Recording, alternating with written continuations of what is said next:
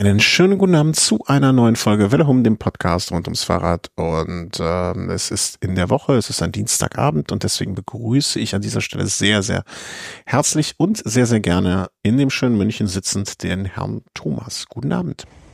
Hallo Christian, schönen guten Abend nach Köln. Juti, äh, wir hatten schon mehrfach auf Termin, uns terminiert und ich sage, wie es ist, es lag immer an mir, glaube ich zumindest, bin ich sehr, sehr sicher. Bez beziehungsweise. Nicht unbedingt. Ich war ja auch im Urlaub. Ja, da, also dein, deine, deine vierwöchigen Urlaub, ne, davon mal ganz abgesehen. Nee, nee, der war ja, der war ja eingeplant, ne, der war ja kalkuliert. Du bist ja, hast ja kurz vorher aufgenommen und dann kurz hinterher. Wir haben gar nicht drüber gesprochen, wie es war. Ich, ich Idiot, hab dich noch nicht mal gefragt. Ich, schlechter Mensch. Ähm, Nee, aber danach, ich glaube, ein oder zweimal muss ich verschieben wegen Krankheiten hier auch in der Familie und so. Aber jetzt sind wir da. Wir hätten natürlich gerne vor dem, äh, wie nennt man das? Beginning Weekend? Opening Weekend? Opening Weekend. Ne? Opening ne? Weekend. Aufgenommen, aber so können wir zumindest da ein bisschen Revue passieren lassen, was am Opening Weekend passiert ist. Ähm, ich verrate, glaube ich, nicht so viel, das gleich wie letztes Jahr, ne? Jumbo hat, glaube ich, beide. äh, ich glaube, letztes Jahr war die Bilanz im Prinzip genauso, ja. Ja. Jumbo hat beide. Äh, Van Baale hat äh, hat Newsblatt gewonnen und Körne, Brüssel, Körne müsste ich jetzt auch nachschauen. Also ich äh, würde natürlich lügen, wenn ich sage, dass äh, ich habe Sonntag nach dem Rennen in Körne direkt gesagt, oh, ah ja, genau wie letztes Jahr.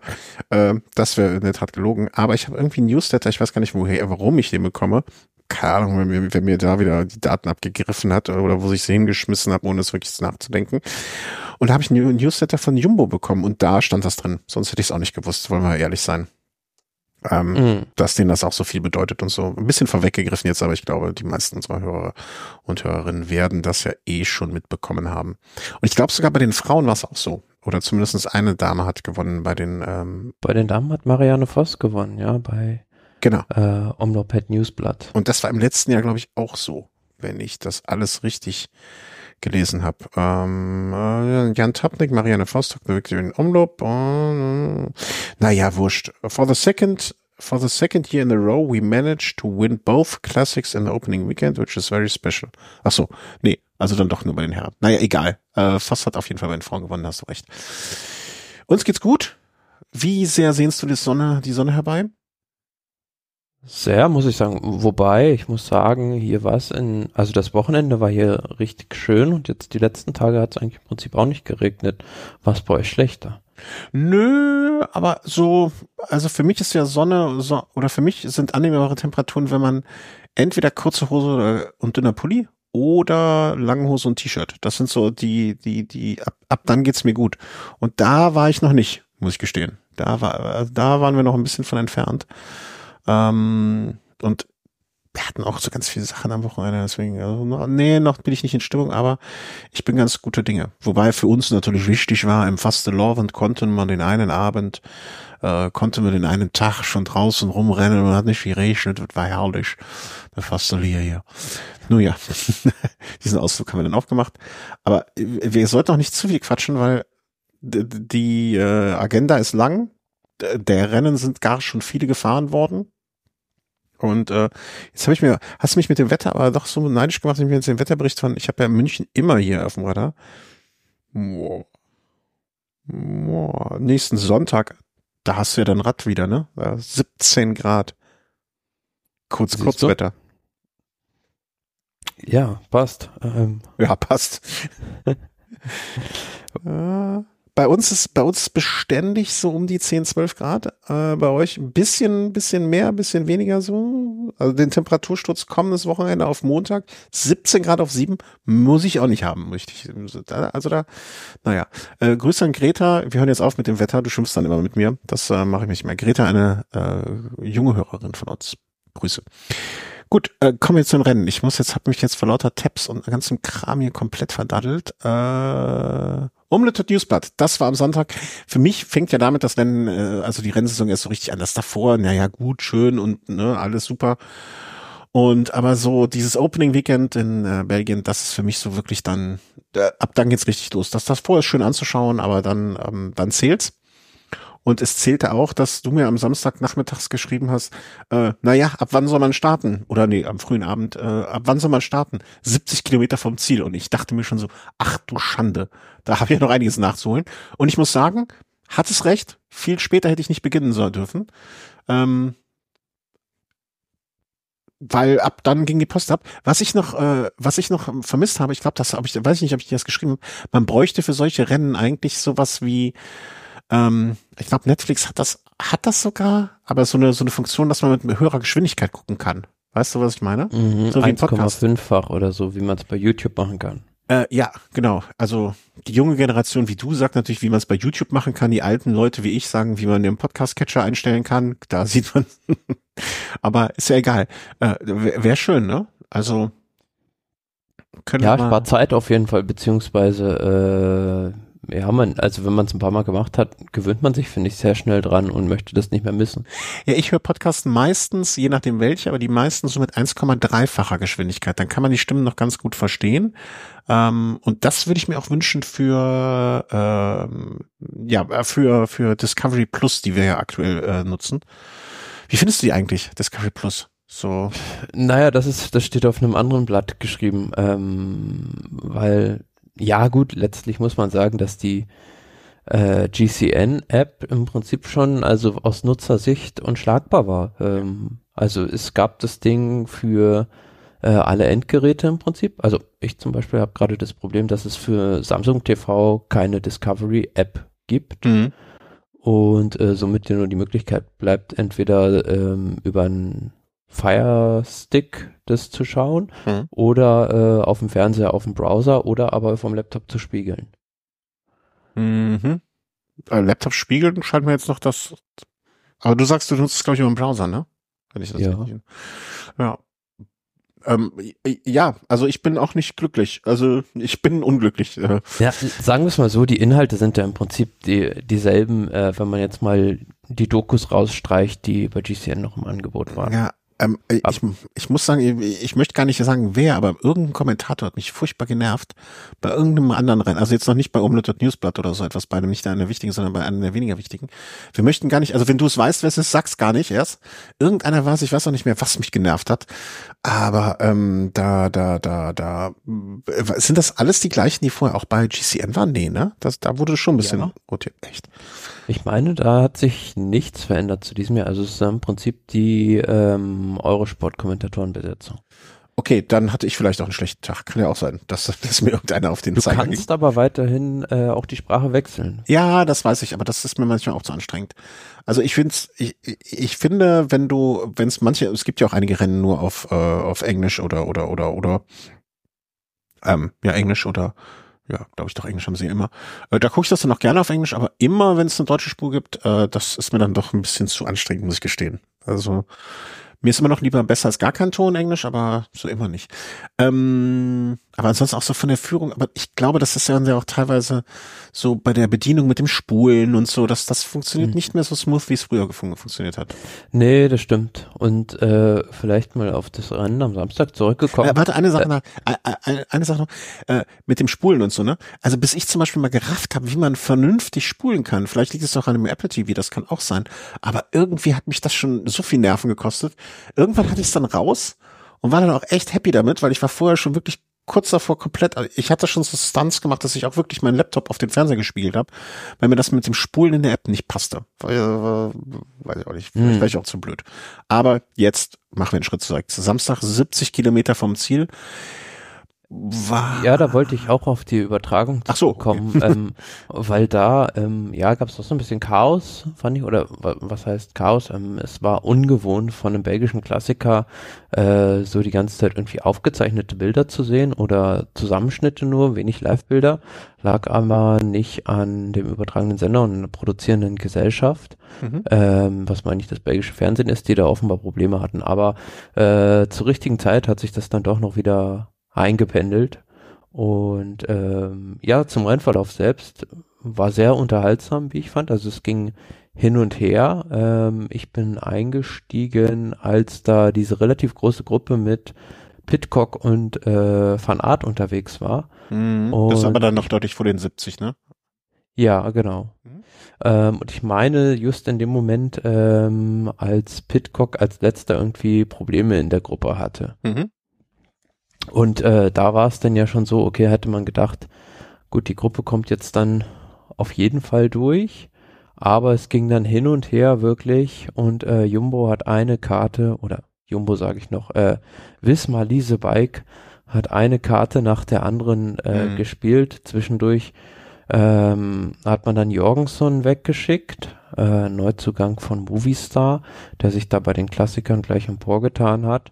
Ähm, ja, da dachte man schon, okay, das ist jetzt vielleicht derjenige, der es macht, aber dann ähm, plötzlich an der äh, Mauer von Gerardsbergen, die ja dann äh, bei dem Rennen dabei ist, ähm, kam da plötzlich von hinten das Feld irgendwie ran mit Tim Wellens und äh, ja, lief irgendwie alles wieder zusammen. Auch äh, Jorgensen wurde da wieder eingeholt. Und dann war so ein Moment des Stillfallens. Dann hat man Tratnik rausgeschickt, was dann klar war, dass der der Nächste ist, der fährt. Ja, und dann, äh, aufmerksam wie er war, gerade wieder dran, Nils Bullitt mitgegangen. Also wirklich alles ganz kurios, man. Es war doch auch zwischendurch mal die Situation, wann dann, war das auch da, wo sechs Leute vorne waren, wo, wo äh, Laporte, wer war das denn noch? War es nicht auch mal zwischendurch? Wo Ja, das auch, war die Gruppe mit Ja, äh, Pitcock, Deli, ja, ja, genau, genau. ähm, Gianni Moscon war auch noch anfangs Ja, ja. dabei, Tom Skuyen. Wo sie jetzt so drei Teamleser. Ja, und da dachte man ja auch schon, dass, also die werden nie wieder, das sagt doch die Kommentatoren, ne? Die werden jetzt, unter denen wird auf jeden Fall der Sieger ausgemacht, deswegen dachte ich auch schon so hinterher, ja, okay, da hat er auch was falsch jetzt. Ja, und Nils Pollitt, äh, wirklich kann, also fand ich super, also war eine große Freude, ähm, bis circa 200, 300 Meter vom Ziel dann halt, ne? Da irgendwie, hm, ja, weiß nicht. Der hatte, hatte einfach keine Kraft mehr in den Beinen, Ja. beziehungsweise im ersten Moment habe ich gedacht, okay, eigentlich blöd angestellt oder äh, die ersten Kommentare gingen auch gerade in so sozialen Medien in die Richtung, was hat er denn jetzt da gemacht, den Tratnik auf dem Gepäckträger zum Mhm. Sieg gefahren. Aber wenn man ein bisschen das hat Revue passieren lassen und nochmal in einem ruhigen Moment drüber nachdenkt, ja, es ist letzten Endes die schlauere Entscheidung gewesen, den sicheren Platz zwei zu nehmen, als anonym in dem hinteren Feld äh, 14. zu werden, weil letztlich ähm, hat Tratnik ja mm, die taktischen Vorteile gehabt. Er hat immer sagen können, ich habe hinten Wort von Art, Ja. der gewinnt sonst im Sprint. Der ist dann, meine ich, auch sogar Dritter geworden, also hat den Sprint aus der Gruppe raus gewonnen ähm, und hat natürlich, äh, ja, Tratnik das äh, ja, in Anführungsstrichen gnadenlos ausgenutzt Mhm. und äh, da so ein bisschen im Wind verheizt. Aber sonst wären sie auch, meine ich, eingeholt worden. Wenn Ja, ich glaub auch- Nils, Ich, ich glaube nicht so viel gefahren wäre. ich glaube auch, dass das gar nicht so dumm war. Also, ne, lieber Zweiter als Zehnter und äh, lieber einen sicheren Zweiten als die Spekulation. Ich meine, Tratnik, ich habe jetzt gerade nochmal geguckt, ne, der ist ja auch, ähm, also das ist jetzt kein waschechter Sprinter, ne, aber auch ein tempoharter Fahrer. Der hat ja Giro-Etappe schon gewonnen, ähm, ne, ich meine, okay, ist slowenischer. Ja, aber machen, machen wir uns nichts vor, wenn beide gleich frisch zum Ziel kommt, dann äh, grillt Polit Tratnik in äh, neun von zehn Fällen. Äh, wahrscheinlich schon, aber ne, Technik, also mit viel Erfahrung und äh, Team Wismar hat ihn wahrscheinlich auch den ganzen Tag über, zumindestens bis zu dieser einen Attacke, nicht viel machen lassen. Insofern, ähm, ja, und hat auch bei der Algarve-Rundfahrt ne, schon gute Beine bewiesen, da ist er Dritter geworden. Mhm. Ähm, insofern ist er vielleicht auch gerade mal in der Form seines Lebens, ne? Und dann hat man einen guten Tag und Pollitt hat viel gearbeitet an dem Tag schon. Auch einen guten Tag, sonst warst du beim Urlaub nicht äh, Zweiter. Aber ähm, ja, da, da, da fehlt halt einfach das Glück, das Glück des Züchtigen ähm, da so ein bisschen. Und ich gehe mit dir. Also ich glaube auch, dass lieber ein, lieber ein sicherer Zweiter als ein unsicherer Zehnter. Ähm, weil da kam ja wirklich, eine, also in dieser Gruppe waren sie alle drin bis Platz 34, ne? Da wirst du dann durchgereicht, bis auf einmal 15. Na toll. Also, ne, und hast du da für die letzten, wie viele Kilometer waren das? Schon so 10, 12, Ja, ich schätzen. kommt hin. Ähm, den Arsch aufgerissen und hast dann, wirst dann, wirst dann 18. Ja, Glückwunsch. Insofern, ähm, ja. Ich glaube, die, die ganzen Leute, die dann sagen, ja, jetzt hat den auf dem, wie hast du eben schon gesagt, auf dem Gepäckträger dahin geliefert, ja, stimmt, aber nichtsdestotrotz ist es trotzdem die richtigere Entscheidung gewesen, finde ich auch. Also so, ich glaube, man gönnt es ihm, hätte es ihm einfach gegönnt. Punkt. Die richtige Entscheidung, aber im Gesamtbild der Karriere von Nils Polit zieht sich das natürlich tragischerweise so ein bisschen durch. wie So ein roter Faden will ich fast sagen. Ich erinnere mich an eine Etappe bei Paris-Nizza, wo er in einer Ausreißergruppe mit äh, Jérôme Cousin unterwegs war mhm. und der ihm wirklich die ganze Zeit nur am Hinterrad saß und äh, er dann im Sprint besiegt wurde von dem. Ähm, und auch, ja, Paris-Roubaix 2019 erinnern wir uns alle noch sehr gut dran, wo Bullet mit Gilbert auf die Radrennbahn kommt und dann, ja, eigentlich von einem Fahrer, der mal auf der Bahn groß geworden ist, äh, sagt er ja immer wieder selber hinterher auch, äh, hat er sich selbst über den Sprint geärgert, den er da gefahren mhm. ist. Aber es gibt ja auch noch andere äh, Fahrer, die sehr oft Zweite geworden sind und gute Karrieren hingelegt haben. Insofern, äh, äh, ja, vielleicht hatte er ja irgendwann mal ein extrem erfolgreiches Enkelkind. Kann sein. Aber auf der anderen Seite hm? muss man natürlich sagen, sieht man jetzt schon, dass ihm dieser Teamwechsel sehr gut getan hat von äh, Bora zu äh, UAE. UAE. Bei Bora war ja immer so ein bisschen die Tonalität jetzt, dass äh, gesagt wurde, okay, wenn in irgendeinem klassischen Rennen ein Sprinter da ist, äh, sind seine Freiheiten dann eingeschränkt, sondern äh, wird halt immer geguckt, eher, dass man auf den Sprinter fährt oder für den Sprinter fährt. Und bei UAE ist es jetzt so gewesen, das hat sehr gut geklappt jetzt mit den beiden, ähm, Tim Wellens und Pullet als gleichberechtigte Kapitäne an den Start zu schicken. Und äh, am Samstag hat Pullet gefeuerwerkt, beziehungsweise Wellens auch. Und am Sonntag war dann Wellens, der der vorne dabei war. Ja, können wir direkt hingehen. Ne? Kone, Brüssel, Kone, das äh, der zweite Akt dieses Opening Weekends. Ähm, ich hatte jetzt leider Gottes am Anfang schon gespoilert, äh, wer, in welche Richtung der Sieg, äh, der Sieg ausgeschlagen ist. Ähm, das wiederum habe ich keine Bilder gesehen, nur den äh, Zielsprint.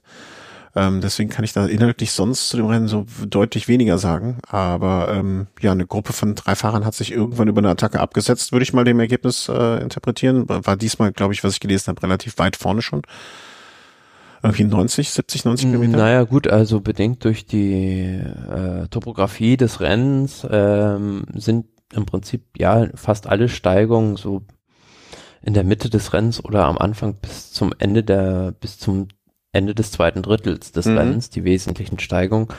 Und dadurch bedingt ist eine Mannschaft, die offensiv fährt und einen Massensprint verhindern will, immer dazu gezwungen, äh, da schon früh was zu unternehmen. Und genauso hat Swiss mal diese Bike gemacht. Die haben das komplette Feld äh, nacheinander auseinandergefahren, in der Mitte des Rennens drin schon und zwischenzeitlich, ähm, als dann eine relativ, ja, als diese größere Gruppe dann weg war, waren es dann irgendwie schon vier Minuten oder so mal ähm, auf das größere Feld. Und Wout van Aert hat dann diese Gruppe vorne nochmal ausgedünnt so dass dann äh, es ging so er hat also als wenn das so eine so eine Überlegung wäre ich könnte jetzt noch mal ausdünnen. Und es ist ja eigentlich auch fast schon so ne? Also so dass man das schon Schachbrett ähm, vom Reiten ja genau. Also was was mich überrascht hatte dass da ähm, dieser junge Neuseeländer Lawrence Peaty von Groupama FDG relativ lange dabei war aber der ist dann weggefallen bei der Tempoverschärfung von Wout van Aert. Ich weiß nicht mehr genau, in welcher Helling das war, aber ich meine an der vorletzten oder letzten. Und dann sind drei Fahrer äh, gemeinsam in Richtung Ziel gefahren, Tim Wellens, Wout van Aert und Euer Lascano. Äh, letzterer, also der Spanier, ist da ja gerade so mitgekommen. Also er war froh, dass er in der Gruppe überhaupt dabei war. Mhm. Äh, vielleicht für manche so ein bisschen überraschend, dass der also ein Spanier, der jetzt bei den Klassikern vorne mitfährt. Wenn man jetzt aber so ein bisschen schon die Saison verfolgt hat, dann gar nicht, weil ähm, er hat mit einem extrem langen Solo auch schon Klassiker HN gewonnen, also dieses Gravel-Rennen, im Prinzip die spanische Version der Strade Bianca. Mhm. Und ähm, galt auch, hatte tatsächlich, ähm, galt auch bei den äh, Wettanbietern als äh, einer der Mitfavoriten. Also war jetzt nicht unbedingt erstaunlich für die Leute, die es so ein bisschen verfolgt haben. Einschub, Joa. Einschub Jan Tratnik und Tim Wellens auch da auf Platz drei und vier. Also äh, bei diesen ähm, Klassiker, wie spricht man das? Rein? Jaén Paraíso Interior. Um Gottes Willen, es geht um Einrichtung. Ähm, aber die auf drei und vier, also auch äh, da bestätigt sich das mit der mit der Form. Ja, eine gewisse Duplizität der Ereignisse war das. Sehr schön. Äh, ja. War das dann schon, also konnte man schon so ein bisschen ablesen, wer ist da für die Klassiker gut drauf. Klar, ein Sepp Kuster, der jetzt irgendwie Sechster wird, der startet jetzt nicht bei Omlopet Newsblatt oder Könne Brüssel Könne. Da wäre das Risiko doch zu groß. Aber die anderen genannten von dir, äh, die waren dann auch am Opening Week Weekend äh, mit die Protagonisten. Ja gut, ähm, diese Dreiergruppe, äh, da musste man jetzt kein Prophet sein, äh, dass Wout van Art gegen die beiden den Sprint gewinnt. Also da gab es das ein oder andere Spielchen schon in der Gruppe, dass äh, so ein Tim Balance mal versucht hat, von der letzten Position wegzufahren, aber Wout van Art war einfach so stark, dass da der jede Lücke zugefahren ist mhm. und äh, dann auch den Sprint sehr souverän gewonnen hat. Ja. Und äh, also damit kann man sagen, hat, äh, wie nennen wir es jetzt, Team, ich sag Team Jumbo einfach, der, nee, Team Wismar muss ich jetzt sagen, ach shit, schon, schon verkackt. Äh, Team Wismar das Wochenende einfach so die Akzente gesetzt, wie sie sich vorgestellt haben. Ne? Also wie soll es besser gehen als, äh, als so? Und ja, kann einen freuen, ne? kann man gratulieren. Ich habe aber auch heute schon die Stimme gehört, na ja, ähm, wollen wir mal deren Dominanz nicht äh, nicht zu früh so, ne, also so sehen. Da gibt's ja noch den Mathieu, der da noch kommt. dann e-, Eben, also das ist ja so die äh, große Variable, die da noch ins Spiel kommt äh, bei den anderen Klassikern, wenn halt eine Mannschaft altbeziehende Koenig äh, mit Mathieu van der Poel auch. Äh, Philipsen war jetzt am Sonntag schon am Start ähm, und auch recht weit vorne dabei. Ähm, wenn der noch mit dabei ist, ja, dann ja wird man sehen, wie viel diese Siege vom Team Wismar Bike wert.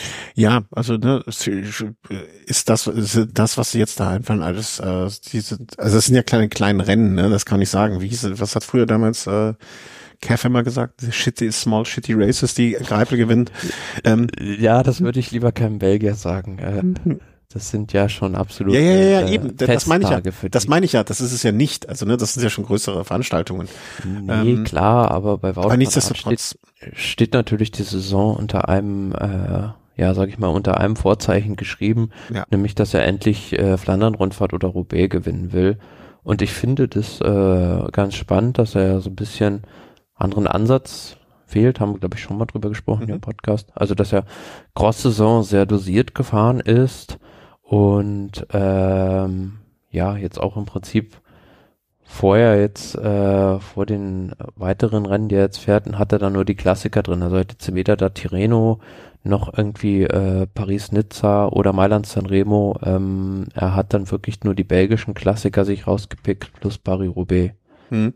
Ich habe auch äh, irgendwo, frag mich nicht wo, äh, habe mich in den letzten drei Tagen aus anderen Gründen mit Reifen und äh, Kombinationen und so weiter beschäftigt. Und äh, da gab es auch irgendwie so hier, ich laufe jetzt durch den äh, durchs Fahrerlager und da wurde auch berichtet, dass eigentlich Van Art einer der wenigen ist, der jetzt schon mit einem Setup fährt, wie man sich bei Paris-Roubaix vorstellen könnte. Ähm, also ich glaube, da ging es einfach, da ging es aber nur um hier Vorbau, ähm, Lenkerkombination, bla bla bla. Ähm, also wo man sagt, das ist das, was man bei Paris-Roubaix fährt, also dass auch da jetzt schon auf dem, beim Material auch eigentlich schon bei Paris-Roubaix ist.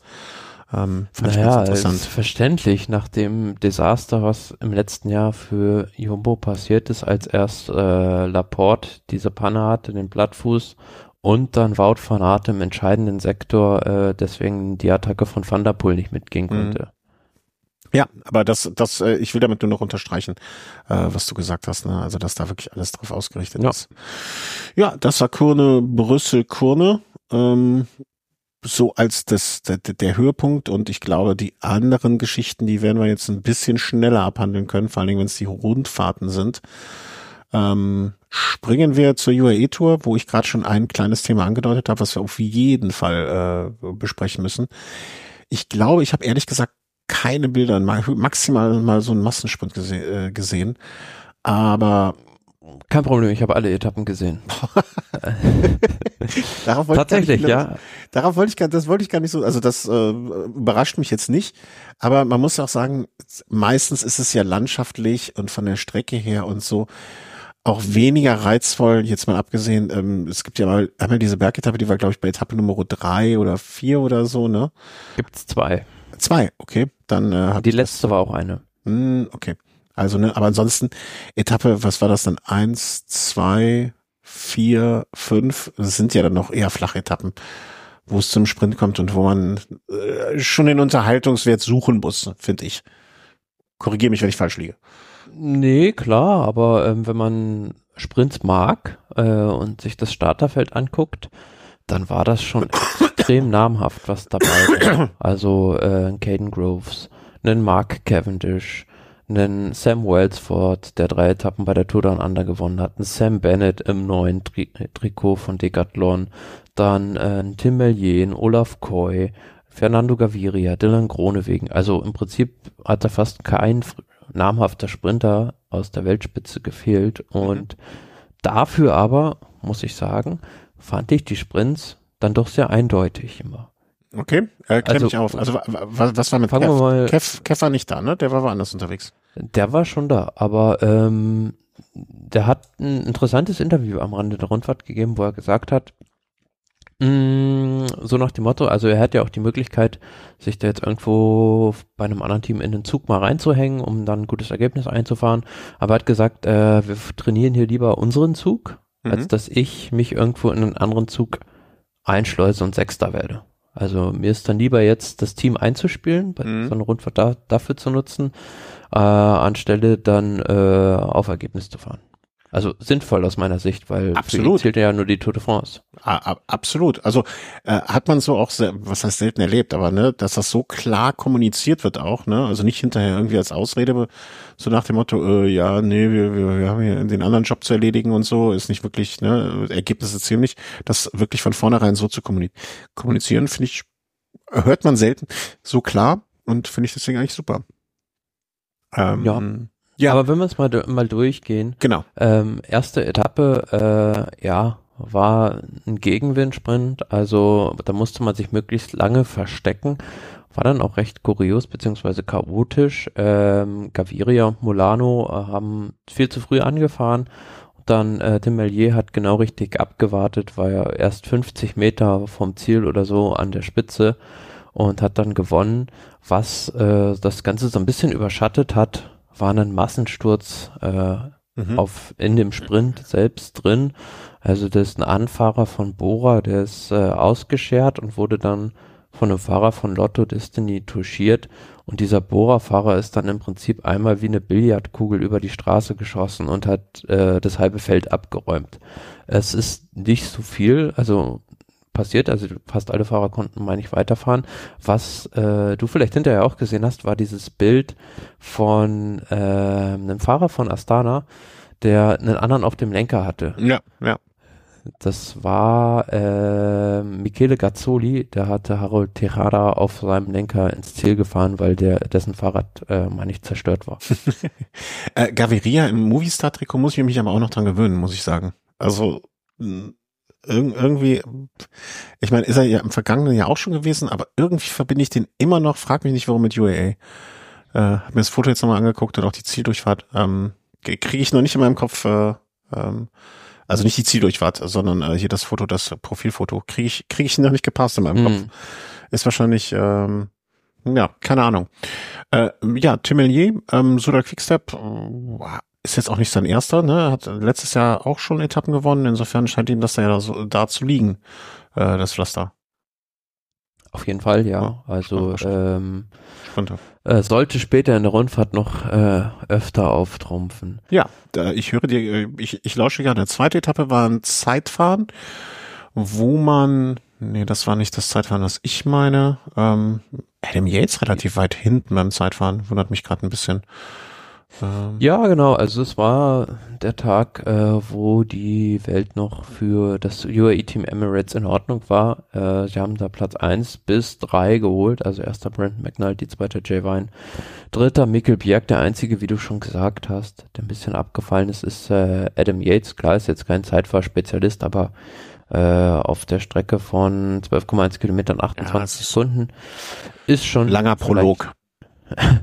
bisschen happig, wenn du die Rundfahrt am Ende gewinnen willst. Wobei man natürlich auch sagen muss, dass ähm, das taktisch clever gemacht war von Brandon McNulty und anderen, früh zu starten, weil da ähm, am Nachmittag der Wind aufgefrischt hat und äh, die späteren Starter etwas schlechtere Bedingungen hatten. Aber wenn du ein Adam Yates bist und die Rundfahrt gewinnen möchtest, dann solltest du die Information doch auch haben und dann die Entscheidung treffen, früh zu starten, oder?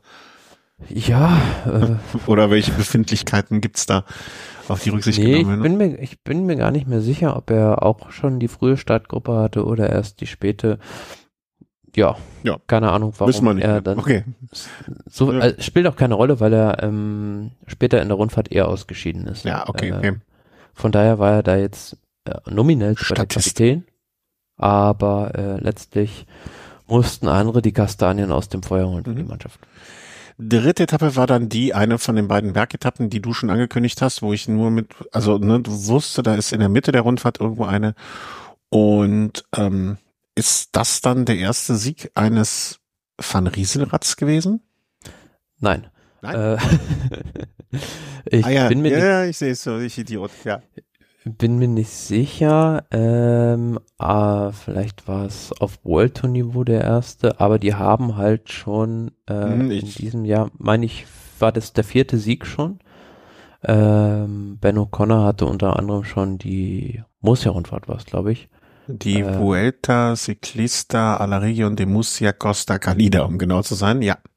Genau. Und äh, Benoit Cosnefroy hat zwei Etappen Ja. ähm, bei der Tour des Alpes Maritimes gewonnen und genau, Ben O'Connor dann die Etappe, äh, die Bergankunft. Aber bei es war dann der erste Welt-World-Tour-Sieg, genau.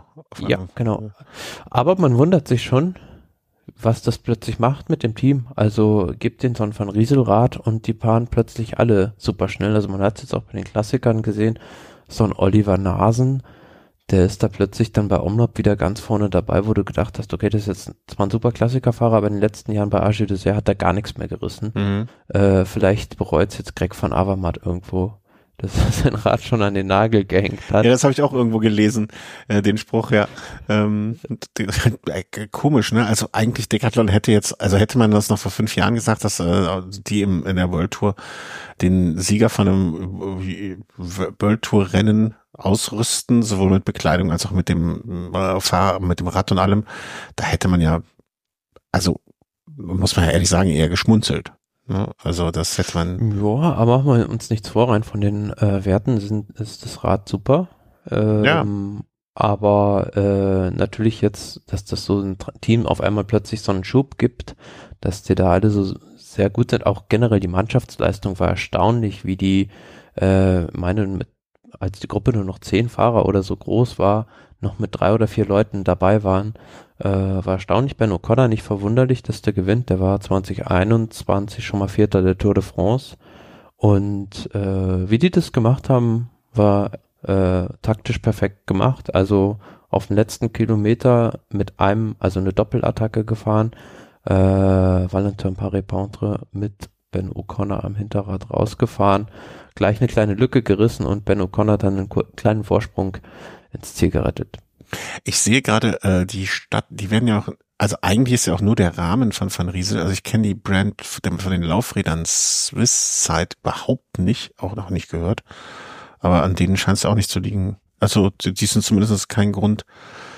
Und für dich sehr interessant, äh, die machen auch noch äh, Felgenbremsenräder. Ja. Mhm, mhm. Und, äh, und Aerosocken. Naja. Äh, Ich muss mir kurz ein, ein Update hier für über die, über die, die Ausrüstung ähm, holen. Ja, Ben O'Connor, also pff, äh, was, woher, wann hat er noch mal eine Rolle gespielt? An welcher Stelle genau in der Vergangenheit? Bei der Tour de France, ja. Äh, Ja, aber was hat er dann? Ah, irgendwie bin ich, was, ich verwechsel ihn aber, glaube ich, gerade. Naja.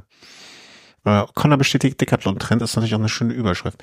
Äh, dann ging es zum Polizeiklub.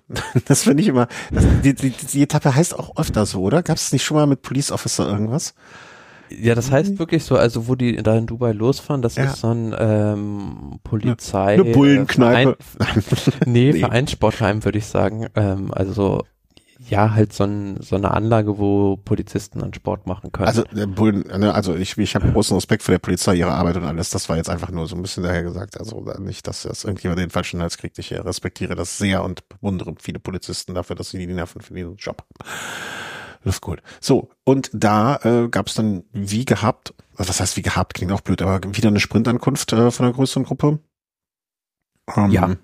äh, ja, da gibt's einfache nichts, Etappe. Nichts Besonderes zu, zu sagen. Ähm, war wieder ein Sieg für Tim Mellier. auch wieder recht eindeutig. Auch da wieder erstaunlich, also bei dem Sprinterfeld jetzt, man hat es auf der ersten Etappe schon gesehen, wieder Arvid de Klein, Zweiter, also Fahrer von Tudor Pro Cycling Team, einem Zweitdivisionär aus der Schweiz, äh, wo Fabian Cancellara mit drin steckt. Mhm. Ähm, und der ist ja jetzt auch nicht mehr, also ist jetzt kein junges Talent mehr, sondern der ist ja auch schon 29, aber die haben den halt im letzten Jahr geholt, da hat er schon ganz gute Resultate gebracht und jetzt bei dem Sprinterfeld dann Zweiter zu werden, ist schon à la Bonheur. Mhm. Ja, Phil Bauhaus auch noch in die Top 10 gefahren, vielleicht eine kurze Erwähnung wert. Ähm, ja. Also, was, was soll man bei so einer Etappe mehr sagen? Also, mehr ist auch nicht groß passiert. Nee. Kann man weiterspringen zu Etappe Nummer 5. Hm, auf dem Papier auch eine Sprintetappe. Und wenn ich mir das Ergebnistableau angucke, hat, ist es auch so geschehen. Nur mit dem Unterschied, ja, war, dass es, hm? war extrem knapp. Äh, das erste Mal, dass Tim Mellier bei der Rundfahrt dann in diesem Jahr einen Sprint verloren hat, nämlich gegen Olaf Koy. Ähm, der hatte die, der hatte tatsächlich da Mark Cavendish als Anfahrer, also hat dessen Hinterrad genutzt äh, und ist da von dem aus äh, zum Sieg gesprintet. Äh, sein Vorteil war, dass er eine gerade Linie hatte und Melier da so einen Schlenker fahren musste. Da wussten aber beide erst nicht, wer gewonnen hat, mussten das Zielfoto abwarten dass man hinter Cavendish eine gerade Linie hat, ist ja auch nicht äh, äh immer so. nee, ist ja auch nicht. Äh, nicht unbedingt. Ja, also, äh, ja, ist ja nicht. Äh, auch da wieder Phil Bauhaus auf Platz 6. Ähm, wie, wie schätzt du denn jetzt so Cavendish ein? Also seine Form, also das, was du eben beschrieben hast, also wo wir ihn gerade äh, ansprechen. Ähm, ich habe auch irgendwo gelesen, ne, dass ihm jetzt eigentlich alles relativ egal ist, dass es nur darum geht und nur das, äh, das finde ich einerseits genauso wie bei Wout van Artes mit Paris-Roubaix ähm, sehr, sehr bewundernswert, ne, sich so da selber zu verhaften, unter Druck zu setzen und jetzt schon ähm, ähm, ja alles dem runterzusetzen. Anders geht's ja auch nicht. Aber ähm, wie, wie, wie, wie schätzt du das ein? Also bei Cavendish? Siehst du, siehst du nach dem, was du da jetzt gesehen hast bei dem Rennen, den Rennen, ähm, die Chance? Also würdest du es noch positiver sehen oder sagst du, na, hm, hm, also. Ich sehe das absolut, das Projekt Tour de France Etappensieg auf einem sehr positiven Weg von Mark mhm. Cavendish. Ähm, er hat ja auch ähm, schon einen Saisonsieg eingefahren, nämlich in Zipaquira, in der Heimatstadt von Egan Bernal bei der Kolumbien-Rundfahrt hat er einen Sprint gewonnen. Mhm. Und ähm, wie ich schon gesagt habe, also es ist eigentlich jetzt äh, eine gute Vorbereitungszeit, nimmt dann seinen Zug mit zu einigen Rennen, also er fährt jetzt als nächstes dann Tirreno Adriatico, da gibt's auch die ein oder andere äh, Gelegenheit für Sprinter und ähm, von daher werden die sich dann noch weiter einüben. Also jetzt bei der UAE-Tour sah das natürlich noch gar nicht so gut aus, sage ich jetzt mal. Ja, aber jetzt ist er noch weit weg, ne? Und ähm, ähm er muss jetzt, er muss nicht jetzt die Rennen gewinnen, sondern im Frühjahr, äh, im Sommer. Ja. Ne? Also man darf auch nicht zu früh in Form kommen, aber du, du siehst das, also siehst dem, sage ich mal, nach den Entwicklungen der letzten Wochen eher positiv entgegen, als äh, dass es jetzt irgendwie groß Sorge gäbe. Ich meine, klar, kann immer was passieren, ne? der, der, ähm, wie soll man sagen, der, der, das Pech, einen Sturz zu haben, kann immer passieren und so, insofern alles gut. Aber das freut mich zu hören. Ich bin ja immer noch äh, Team Kev. Soll er das mal durchziehen. Etappe Nummer 6. Ja, stopp. Ah, eine Sache noch zur fünften Etappe. Äh, da gab es eine Szene, über die ah, wir ja, auch schon ja, dis diskutiert haben. Ja, ja, ja. ich dachte, das wäre äh, sechs gewesen. Äh, ja. Gab es einen relativ komischen Sturz äh, von Thomas de Gent. Ja. Also ich glaube, also ich habe wirklich sehr viel darüber gelesen, vor allen Dingen, äh, weil ich aus persönlich, also mir ist ja, hier habe ich es glaube ich gar nicht erzählt im Velo Race, aber im Velo Snack schon berichtet, mir ist etwas ähnliches passiert. Also nicht genau das gleiche, aber etwas ähnliches. Äh, deswegen war ich direkt so, äh, äh was da los, was da passiert? Und natürlich, wenn man diese Laufräder auch weiterhin noch hat, ähm, ähm, weiterhin, äh, weiterhin betroffen und voll Sorge. Aber was ist passiert? Ähm, er ist gefahren auf ich sage immer freier Strecke, die Straßen da sind gut. Ähm, er aber hat hinterher via Twitter, ich nenne es immer noch Twitter, ähm, nachgefragt, ob jemand Bilder davon hat, weil er kann sich nicht erklären, was genau passiert ist oder Videoaufnahmen. Ähm, die Bilder-Videos, die man sieht, finde ich, kann man nicht erkennen, dass irgendwas passiert wäre. Also im Sinne von, er hat etwas touchiert, er ist gegen etwas gefahren oder äh, ein Loch in der Straße oder sonst etwas. Ähm, und ihm ist sein Reifen quasi in 0, nix, hat er den Druck verloren. Ähm, das, der Reifen ist von der Felge gesprungen. Das Insert äh, oder der Liner, ich weiß gar nicht, wie man, was der genau hundertprozentig korrekte Ausdruck ist, hat Inlay? sich hm? Inday? Inlay, ja, auch das vielleicht, äh, hat sich gelöst, ist rausgesprungen, hat sich dann an der Gabel verkantet und äh, es ist relativ spektakulär über den Lenker abgeflogen, hat sich selber relativ wenig getan, hat auch zum Glück, äh, war es jetzt keine größere Gruppe, dass er irgendwie noch jemand über ihn drüber fährt oder noch mehrere Leute niedergerissen hat, auch eigentlich ein Wunder fast. Ja, und dann hat sich jeder gefragt, was ist da passiert? Und fragt man sich eigentlich fast noch heute. Ja, und es hat eine riesen Debatte losgetreten äh, im, im Radsport äh, vor dem Hintergrund, ähm, dass sich verschiedene Leute geäußert haben und gefragt haben, sind denn äh, Hookless-Felgen überhaupt noch äh, sicher im Straßenradsport? Also ist das ein Sicherheitsrisiko? Mhm. Ja. Und die Diskussion kann man, glaube ich, äh, als noch nicht beendet betrachten. Ähm, ich glaube auch nicht, ob die je zu Ende sein wird. Ähm, es ich, ich habe jetzt so gehört, in, Ita äh, in Spanien ist es beim Rennen auch passiert. Äh, na, bei einer, einer Frau, bei einem Frauenrennen muss irgendjemand das Ding runtergesprungen sein. Letztes Jahr bei irgendeinem Rennen im DT Swiss Felge, die aber Hooks hatte, ist der Reifen runtergesprungen. Also man hört ja immer wieder von, von abgesprungenen Reifen. Also immer wieder heißt jetzt nicht einmal eine Woche, aber so ein, zwei Mal im Jahr passiert sowas. Ähm, im Zuge dessen waren natürlich jetzt auch viele Gespräche mit irgendwelchen Mechanikern, wo man gesagt hat, ne, also wir haben uns Mechaniker A, B, C unterhalten und die haben mhm. berichtet. Ähm, naja, und immer wieder so Geschichten so nach dem Motto, ey, wir haben die Dinger voll gemacht, also mit Luft befüllt, haben sie rausgestellt, in der Sonne ist auf einmal der Reifen runtergesprungen ist mir auch schon passiert und zwar mit einem normalen Reifen. Also ich, ich sage jetzt immer, wenn ich normalen ähm, normale Felge meine, dann ne, also eine Hook gehuckt Felge, ne, also ist mir das auch schon passiert, dass ich das Fahrrad mit Reifen montiert ins Auto gelegt habe und das Auto sich in der Sonne leider so aufgeheizt hat, dass mir die, der Reifen runtergesprungen ist und die der Schlauch in dem Reifen geplatzt ist.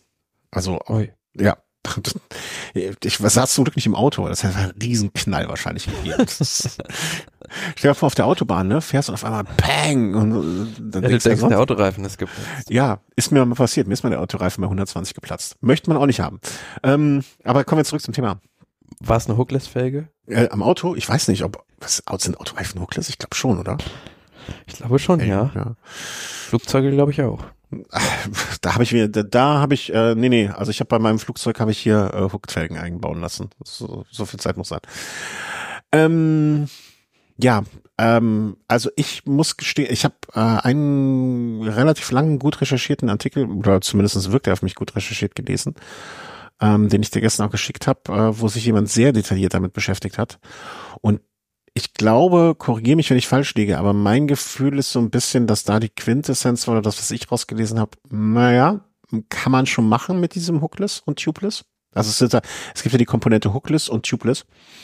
Mm, aber das Fenster sozusagen, also die, ähm, dem Bereich, wo man das machen kann, der ist so klein eigentlich, ähm, dass es wirklich, wirklich schwierig ist, alles richtig zu machen, so dass man sich keine Sorgen machen muss. Und naja, das ist eigentlich auch irgendwie blöd. Hm. Wie, wie siehst du das als jemand, der jetzt nicht. Ja, aber ist es, ist, ist es nicht letzten Endes auch ein Kostenfaktor? Also, dass äh, Hookless-Felgen einfach günstiger herzustellen sind? Absolut. Also, das ist ja so. Also, du brauchst, du sparst halt Zeit, massiv Zeit bei der Fertigung, ja. Weil du halt diese Auskantung nicht machen musst äh, für die genau. Haken. Genau. Äh, genau, also für die, für die Produzenten des Ganzen ne, ist es ein Kostenfaktor, ähm, den sie dann manchmal äh, an den Kunden weitergeben, ne, so dass solche, solche Laufräder einfach günstiger sind äh, im, in der Produktion und im Kauf.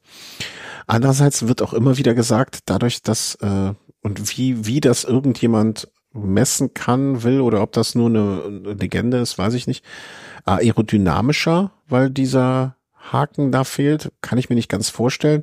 Das Einzige, was ich mir vorstellen kann, ist dadurch, dass der Reifen dann so ein bisschen weiter nach innen gedrückt wird durch diesen Haken, man einen aerodynamischen Nachteil hat. Ja. Na, ich denke mir halt, der hat eine bessere Lauflinie auf einer Hookless-Felge, ne? Ja. Also, So, ne? Also, Also Laufeigenschaften, Aerodynamik, günstiger. Das sind alles Sachen, die dafür sprechen. Aber wenn er runterspringt, äh, nützt dir das alles nichts, ne? nee. Und das sagt jemand, der dabei auf die Nase gefallen ist auch, ne? Ja, also ich äh, habe es gerade mal äh, hier in Google eingegeben und ich lese mir ja nur die ersten fünf Überschriften, fünf Google-Treffer Was hast du Und, Hookless Crash oder was hast du eingegeben? nee, Thomas de Gent Crash. Ja. Thomas de Gent's UAE Crash is a warning to all. Hookless rims under CPA scrutiny after the Gent Crash. Thomas de Gent's Crash should be a warning, a wake-up call for the cycling industry. Also das sind sozusagen, ähm, ja, ist gefühlt irgendwie so in den Medien die Schlagrichtung, Hm. dass das Thema jetzt so ein bisschen, also Hookless-Felgen anrüchig wird.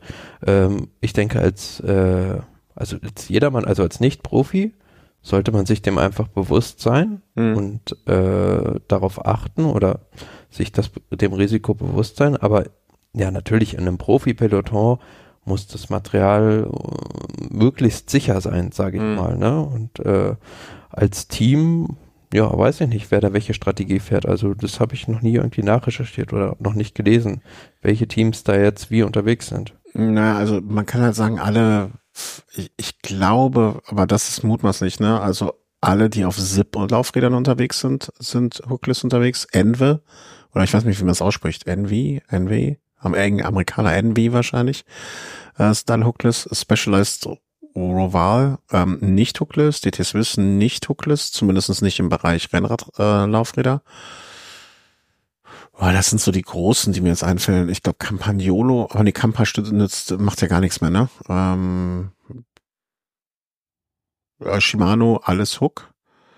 Ähm, das sind jetzt, ich glaube, damit haben wir jetzt schon einen Teil abgedeckt zumindestens, ne? Auch Mhm. interessant, dass Aubert hat ja auch eine Eigenmarke an Mhm. äh, Laufrädern, dass sie auf Sips unterwegs sind und nicht auf Aubert. Also ob da auch nochmal Geld geflossen ist, auch von Sips Ram. Who knows? Ähm, ja, also für mich, ähm, ähm, man muss dazu ja auch noch sagen, dass die Kombination, es gab vor ungefähr, ich weiß es jetzt nicht genau, einem Jahr mal, es gibt ja diese sogenannten ETRTO-Werte, ne, die also von der European Tire Rim Technical Organization oder so ähnlich heißen sie, ähm, quasi was freigegeben ist, ne, was du machen kannst. Darüber hinaus gibt's ja nochmal, was die UCI freigibt und so weiter. Aber diese ETRTO, die gelten halt auch für jedermann, also danach sollte man sich orientieren. Die wurden vor gut einem Jahr mal überarbeitet und das, was de Gent da gefahren ist, ähm, ist halt auch nicht mehr freigegeben. Hm.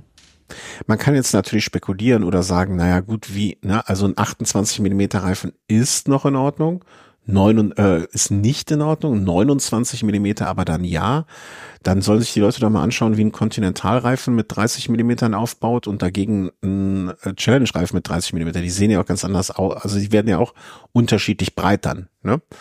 So, und da muss man sich ja mal angucken, okay, welche, der Reifen ist ja für eine bestimmte Felgenbreite gebaut. Ist das Ja, jetzt und welche, welche Kombination ist überhaupt vom Felgenhersteller freigegeben? Genau. Ja, also offiziell auf der SRAM-SIP-Seite ist diese Kombination, die gefahren wurde, freigegeben oder war zumindestens bis gestern dort noch oder letzte Woche freigegeben. Nach den neuen, nach diesen neuen Werten, dieser ISO-Werte habe ich auch gelesen. Ähm, es ist nicht mehr freigegeben. Du musst dann aber auch immer noch überlegen, okay, der Reifen baut jetzt 30 Millimeter soll er aufbauen, also ein 30 Millimeter Reifen. Wie breit baut er dann wirklich auf? Also wie breit ist er wirklich? Ist er schmaler? Ist er breiter? Was ja auch an der Felge liegt. Und dann noch, für welche Felgenbreite ist der Reifen denn konstruiert? Also ein 30 Millimeter Reifen sitzt vielleicht auf einer 17 Millimeter Innenfelge, anders als in einer 23 Millimeter Innenfelge, ist ja ganz klar. Deswegen zum Beispiel Pirelli hat auf seinen Reifen ähm, äh, in der Verpackung drin steht, wie breit der Reifen ist, bei welcher Felgenbreite. Hm. Also, ne, die sagen dann, äh, geben diese Info mit. Alles höchst kompliziert, höchst unschön, vor allen Dingen für die Gent. Ne? Ich finde, mh, ich bin auch, also ich, ich habe für mich wirklich, äh, was ich überlege für mich jetzt, A, fahre ich meine Sips, die 23 Minuten Innenweite haben und nicht die 25 von denen, die dann in Crash verwickelt sind, Entschuldigung. Ähm, fahre ich die Tubeless oder baue ich wieder einfach, ne, ich kann ja auch einen Tubeless Reifen nehmen und einen Schlauch wieder einziehen. Ist das sicherer? Hm, ich weiß es nicht. Weiß auch nicht. Nö. Ähm, in der ersten Konsequenz habe ich mir überlegt, erstmal meine 32 Millimeter Reifen, weil je höher der Druck, umso höher die Wahrscheinlichkeit, dass so etwas passiert. Ähm, und je breiter der Reifen, umso weniger Druck. Also ich werde meine 32er wahrscheinlich durch 35er ersetzen und dann noch ein bisschen weniger Druck reingeben. Also vielleicht anstatt wie jetzt so 4,8 Bar, dann vielleicht mit 4, 3,8 Bar arbeiten und hoffe damit dann auf der einigermaßen sicheren Seite zu sein. Wenn ich jetzt nochmal kaufen würde, ob ich wieder Hookless kaufen würde, muss ich gestehen, weiß ich ehrlich gesagt nicht. Hm, hm. Aber die Reifen jetzt, äh, die Laufräder zu verkaufen, mal gucken. Kann ja auch sein, dass ich irgendwann, ich habe ja eh vor, dieses Jahr ein neues Rad zu kaufen, dass ich dann da Laufräder drauf habe, die wieder, die hochwertig sind und mit Hook. Und dann benutze ich die Laufräder beim Gravelrad. Ist ja auch eine äh, legitime Sache oder eine gute Entscheidung. Scott übrigens, die Eigenmarke von Scott Synchros Laufräder sind, glaube ich, auch alle hookless. Ah, okay. Äh, nicht, nicht alle, aber zumindest ich habe mich letztens für ein Scott-Rad sehr interessiert und ich meine, da war es ganz klar, dass die auch hookless waren. Weil da hatte ich auch schon so, da hatte ich lustigerweise auch schon den Gedanken, na, wenn da jetzt Hook, was mache ich denn, wenn da jetzt Hook drin sind und nicht Hook? Aber die kommen auch mit ähm, Hookless. Was mir in dem Zusammenhang nur noch einfällt, zu, gerade, also wo jetzt Thomas de Gent betroffen ist, bei dem Team, die haben ja auch einen, äh, den Radhersteller gewechselt. Also mhm. äh, von Ridley zu Orbea. Mhm. Und das ist, meine ich, äh, zumindest war es in den belgischen Medien kolportiert, nicht so reibungslos über die Bühne gegangen. Ähm, warum wechsel ich jetzt äh, von von so einem Hersteller, der, ja, sage ich mal, äh, so lange mit dem Team zusammengearbeitet hat, Ridley ist glaube ich auch eine belgische Marke, ähm, zu einem spanischen Unternehmen. Also mhm. kann, kann ich mir gut vorstellen, dass da zusätzlich zu dem Material vielleicht auch noch ein bisschen Geld geflossen ist. Ah, absolut, ja klar. Also da habe ich überhaupt gar, keinerlei Zweifel dran. Und ich glaube, Bär versucht sich auch gerade sehr in den Markt reinzudrücken, was ich, was man so mitkriegt und dementsprechend. Äh, aber das ist ja, also das ist überall so. Also ähm, bei mir hat mal ein ähm, sagen wir mal so, jemand, dessen Wort nicht durchaus Glauben schenken darf und der für einen großen Radhersteller ähm, arbeitet, ähm, die auch Profiteams ausstatten, hat mir mal gesagt, nachdem ihre Räder bei einem Profiteam nicht mehr genutzt wurden und sie äh, die zu einem anderen Team gewechselt sind, hat er mir ganz klar gesagt, naja, pff, da war einfach, äh, also wir wollten nicht so viel zahlen, deswegen haben die die Räder gewechselt, äh, beziehungsweise das, was der andere Hersteller geboten hat, war so viel mehr, dass äh, wir das nicht mehr mit, mitgehen konnten und deswegen haben wir jetzt ein anderes Team, die wollten weniger ja. Geld haben. Also ich habe es ja auch gerade nachgelesen, der, der Chef von, von dem Team von Lotto Destiny, Stefan Hulot, der hat das auch ganz offen gesagt. Also mhm. äh, wir wechseln zu einer neuen Fahrradmarke. Wir tun dies nicht, weil wir mit der Qualität der Ridley-Räder nicht zufrieden sind, sondern weil wir uns finanziell verbessern können. Äh, ja, also und ähm, ich, ich glaube jetzt auch nicht, dass das also dass sie so viel schlechter dann sind, ne? Oder äh, ob man, also ich. Naja, ist ja vielleicht nur eine Frage. Also wenn ich jetzt mit einem Radhersteller als Team lange zusammenarbeite, dann habe ich vielleicht schon eine gewisse Basis und ähm, versuche das auszubauen. Wenn ich jetzt mir einen neuen Partner ins Boot hole, dann muss natürlich erstmal die ganzen, äh, sag ich mal, Abläufe mit dem mhm. einspielen. Aber das, also das glaub, äh, da würde ich nicht, also da gehe ich ausnahmsweise mal nicht mit. sonst, sonst, ich glaube, in zehn, neun von zehn Aussagen äh, gehe ich immer mit. Aber da, guck mal, das sind, also die, die Laufräder sind ja noch nicht mal von Obea und die sind auch nicht von, also ich kann mir gut vorstellen, ich weiß nicht, was die letztes Jahr gefahren sind. Das könnte man, kann man aber ja relativ einfach und schnell, ähm, glaube ich, in Erfahrung. DT Swiss Laufräder? Ma, die haben Hooks. Äh, weißt du das oder hast du das jetzt schnell rausfinden können? Ich habe hier gerade nur ein fettes Bild von einem Ridley-Rad ah, okay. Gesehen. Da sind DTs Bisslauf mhm. drin. Ja, vielleicht sind die sind die Mechaniker noch nicht an DTs äh, an SIP ausgebildet. Ich habe keine Ahnung. Würde mich sehr wundern. Ähm, kann natürlich eine Rolle spielen. Ne? Also was weiß ich, dass die gewohnt sind, wir geben jedes Mal sieben Bar drauf und haben jetzt die Hookless, machen das auch und dann macht's Bam. Ja, aber so einfach kann ja der Grund nicht, äh, kann ja nicht so nahe liegen. Warum nicht? Also stell dir mal Folgendes vor. Also äh, ne, nach diesem einen großen Artikel, den wir beides beide ja auch gelesen haben, ne, mhm. da, da sind ja sogar dann diese, also bei meinen, ich, ich, ich rede jetzt mal von meinem Fall, weil da kann ich alles, ne, da weiß ich halt alles. So, da habe ich einen 32 Millimeter Reifen, der ist freigegeben für 5 Bar. Dann ist der Lauf, ist das Laufrad, das ist freigegeben für 5 Bar. Eigentlich laut diesen neuen ISO-Daten sollte ich nur 4,5 Bar nehmen. Ne? Ich habe aber auf dem Reifen steht drauf 5 Bar und auf dem Laufrad steht 5 Bar drauf. Also knall ich 5 Bar drauf. Vielleicht 4,8, dann denke ich mir, ist noch ein bisschen äh, Luft, ein bisschen Sp Spielraum. So, wenn jetzt natürlich ein Mechaniker äh, und die Gefahr, dass ein Reifen von der Felge runterspringt, ist, das ist mir auch sogar schon mal passiert bei ähm, äh, ähm, das hat sich ja gar nicht erzählt. Bei Tubeless-Reifen ist mir das auch schon mal bei einer DT Swiss-Felge passiert. Äh, einfach ein bisschen zu viel Druck drauf gegeben, hab dann gewartet und äh, irgendwann hat's Peng gemacht. Dann ist der Reifen von der Felge gesprungen. Weil ich einfach auch nicht bedacht hatte, ich habe die normalen 5 Bar genommen, die ich sonst auch nehme, aber ich hatte einen anderen Reifen und der war nur bis 4 freigegeben. Mhm.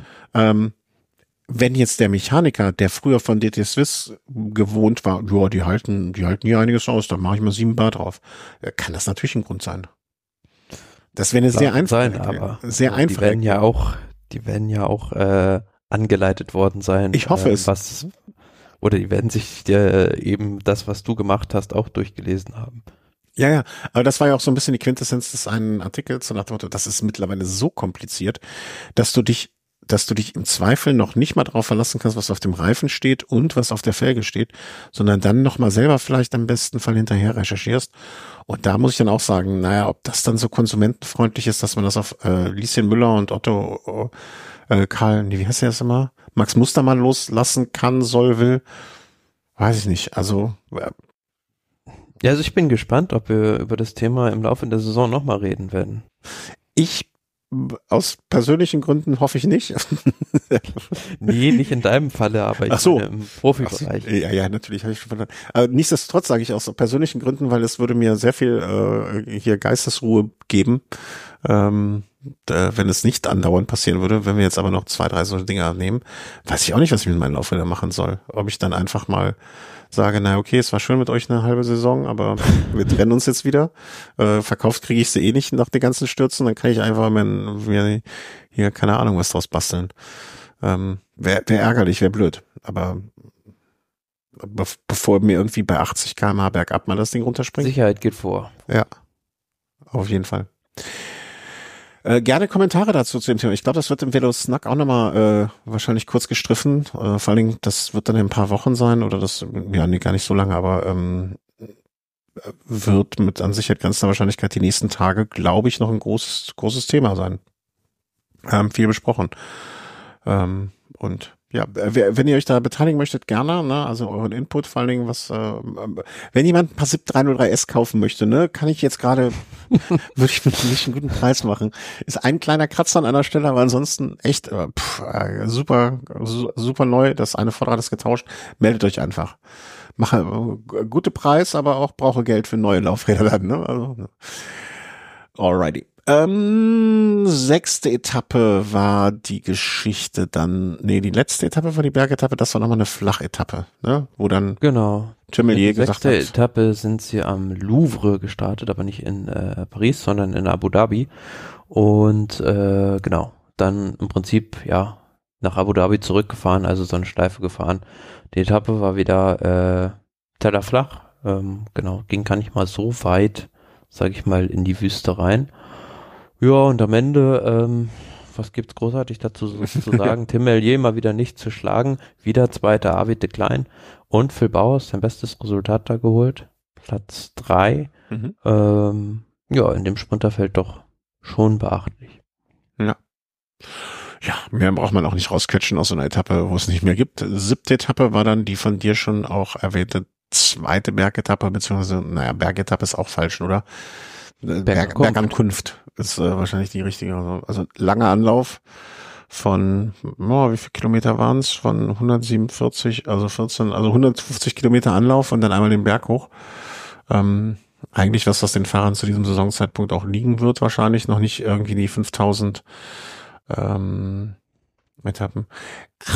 Sieh mal an. Das war mir auch noch gar nicht, das ist gar nicht klar geworden, dass mein äh, alter Mitstreiter Ähm, beziehungsweise kann ich mich, äh, könnte ich mich äh, in seinem Ruhmesglanze sonnen. Äh, Carlos Veron, das war mir noch nicht klar, dass er gewechselt hat. Doch, der ist Doch. jetzt bei Lidl ja, Track. Stimmt. Ja, ja, ich sehe es. Hatte ich, hatte ich noch nicht auf dem Schirm. Äh, der ist mir jetzt gerade mal in der Rangliste auf dem sechsten Platz äh, bei diesem Rennen eingefallen. Äh, wir sprachen kurz vor der Sendung noch äh, über andere Sachen und der war auch beim Grand Duro ja damals des, äh, dabei. Mhm. Deswegen sage ich das immer. Hat mich natürlich nicht beachtet und nur am Start gesehen. Ähm, ja, kann man dazu groß was sagen? Also sieht für mich ja, aus wie eine Bergankunft und war äh, ja eine, ja. eine sehr spektakuläre Etappe, muss man sagen. Also okay. zum ersten Mal ähm, diese Ausreißergruppe, die es gab, äh, da war Emanuel Buchmann unter anderem dabei. Ähm, mhm. Ich meine noch zwei Alpecin-Fahrer, Silvan Delier und ist der zweite Name jetzt entfallen. Jedenfalls sind die, ähm, hatten die zwischendurch sogar mal acht Minuten oder so Vorsprung, aber es gab dann in der Wüste drin äh, Windkanten, da war so viel Sand auch auf der Straße. Das Rennen fiel zwischendurch auseinander und ja, lief dann erst kurz vor dem Schlussanstieg wieder zusammen. Zum Pech natürlich, äh, die Leidtragenden waren dann die Ausreißer. Ähm, Emanuel Buchmann dann sich abgesetzt von seinen Mitstreitern äh, zu Beginn des Schlussanstieges. Mit ein bisschen mehr als eine Minute Vorsprung hat er sich aber trotzdem sehr gut gehalten. Also ist dann, meine ich, erst äh, drei Kilometer vor dem Ziel eingeholt worden von der Favoritengruppe. Wobei das natürlich dann, ähm, also für ihn jetzt auch eine spannende Saison ist, weil sein Vertrag am äh, Jahresende ausläuft mhm. und ähm, der Ralf Denk hat sich jetzt auch schon mal dazu geäußert ähm, zu seiner Zukunft soll es auch schon, ja, also es ist relativ offen, würde ich sagen. Äh, es gibt Interesse wohl von einem französischen Team auch. Wird man sehen, also wohin sein Weg fährt. Die Tour fährt er auf jeden Fall nicht diesem Jahr. Äh, der Giro ist für ihn geplant. Ähm, genau, und dann. Man muss auch, wenn ich da an der Stelle noch einhaken darf, ähm, man muss natürlich jetzt auch schauen, wie wird sich das E-Bike-Team Ralf Denk, Bora, Red Bull, hast du nicht gesehen, entwickeln. Ne? Ja, das wird spannend. Also die werden, also ich kann mir nicht vorstellen, also die werden auf jeden Fall ihr Budget aufstocken. Mhm. Und das Ziel kann es ja nur sein, wenn ich in diesem Jahr mit Pripos Roglic im nächsten Jahr die Tour de France zu gewinnen. Und mit Saut van Art dann? Die Tour de France gewinnen. Ja? Das halte ich Oder für, mit, mit, für ein ambitioniertes Projekt. Pitcock vielleicht eher.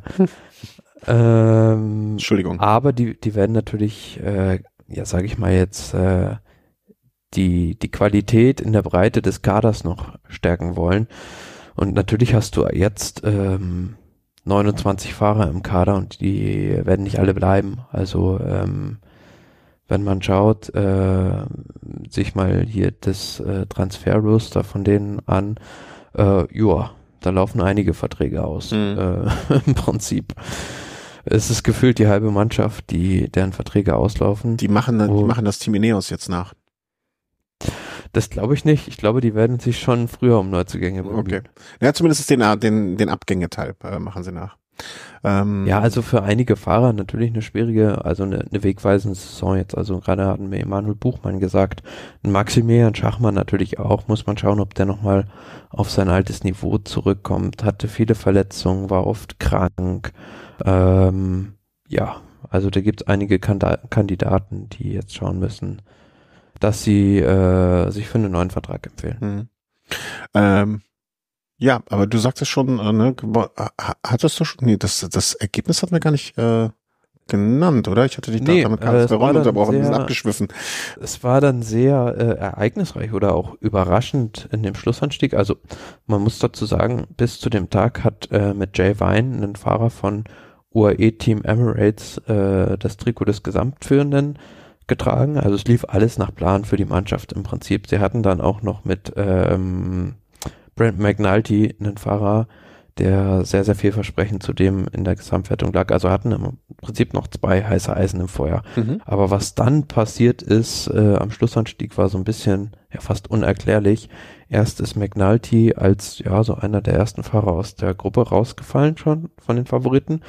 Und dann, ja, als noch so 15 Mann oder so beisammen waren, ist schon der Führende zurückgefallen. Also Jay Vine, der eigentlich auch ein super Bergfahrer ist, ähm, ehemaliger Swift-Weltmeister. Mhm. Ähm, ich habe das Rennen damals sogar gesehen, glaube ich. Also das ja, Swift-Rennen. der auch schon Bergetappen bei der Vuelta gewonnen hat und ähm, da hätte man gedacht, der fährt das jetzt wahrscheinlich nach Hause. Maximal kann ihn da noch ein Ben O'Connor gefährden.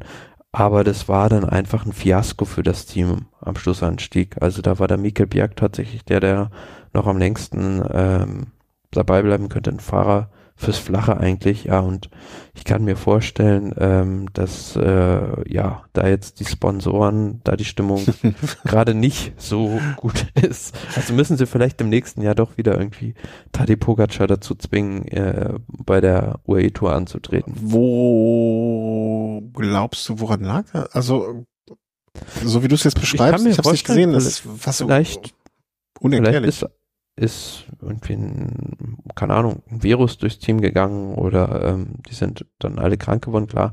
Mit äh, Adam Yates war, war Pech, der hatte einen Sturz, Mhm. ähm, ist äh, auf den Kopf gefallen auch.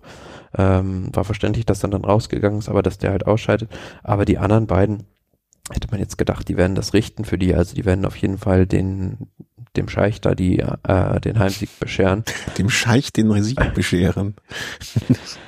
Ja, aber letzten Endes war es dann ja doch nicht so, doch nicht so, wie man Hey, es ist gedacht hat. Radsport, es ist Radsport, da kann alles passieren, ne? Das muss man einfach als Scheich akzeptieren. Ja, und selbst dann hätte man gedacht, also ähm, Ben O'Connor hat das jetzt relativ auf sicher, der muss im Prinzip nur diese Gruppe zusammenhalten.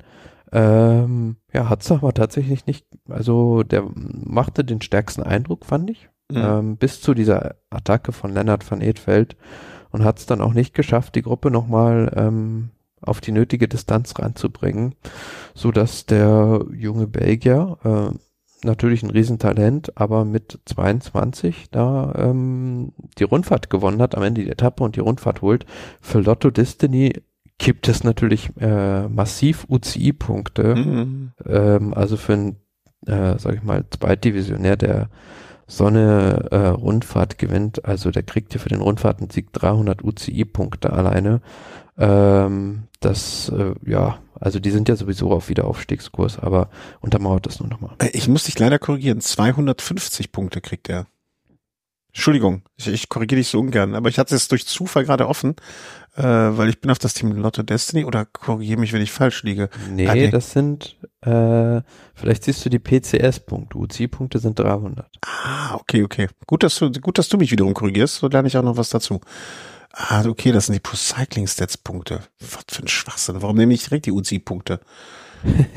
Und was oh, reg ich mich wieder auf.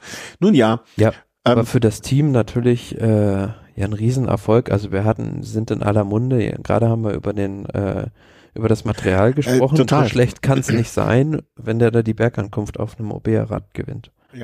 Absolut. Und äh, da kann man auch mal sagen, herzlichen Glückwunsch. Freut einen auch immer so ein ganz kleines bisschen, wenn mal so der Underdog gewinnt, vor allen Dingen, wenn es jetzt im, im UAE-Land sozusagen ist, äh, wo, ja, äh, finde ich schön. Also herzlichen Glückwunsch und so ein junger Fahrer hat es sich an der Stelle offensichtlich auch verdient dann. Hm, sehr schöne Überschrift von dir, der Scheich tobt.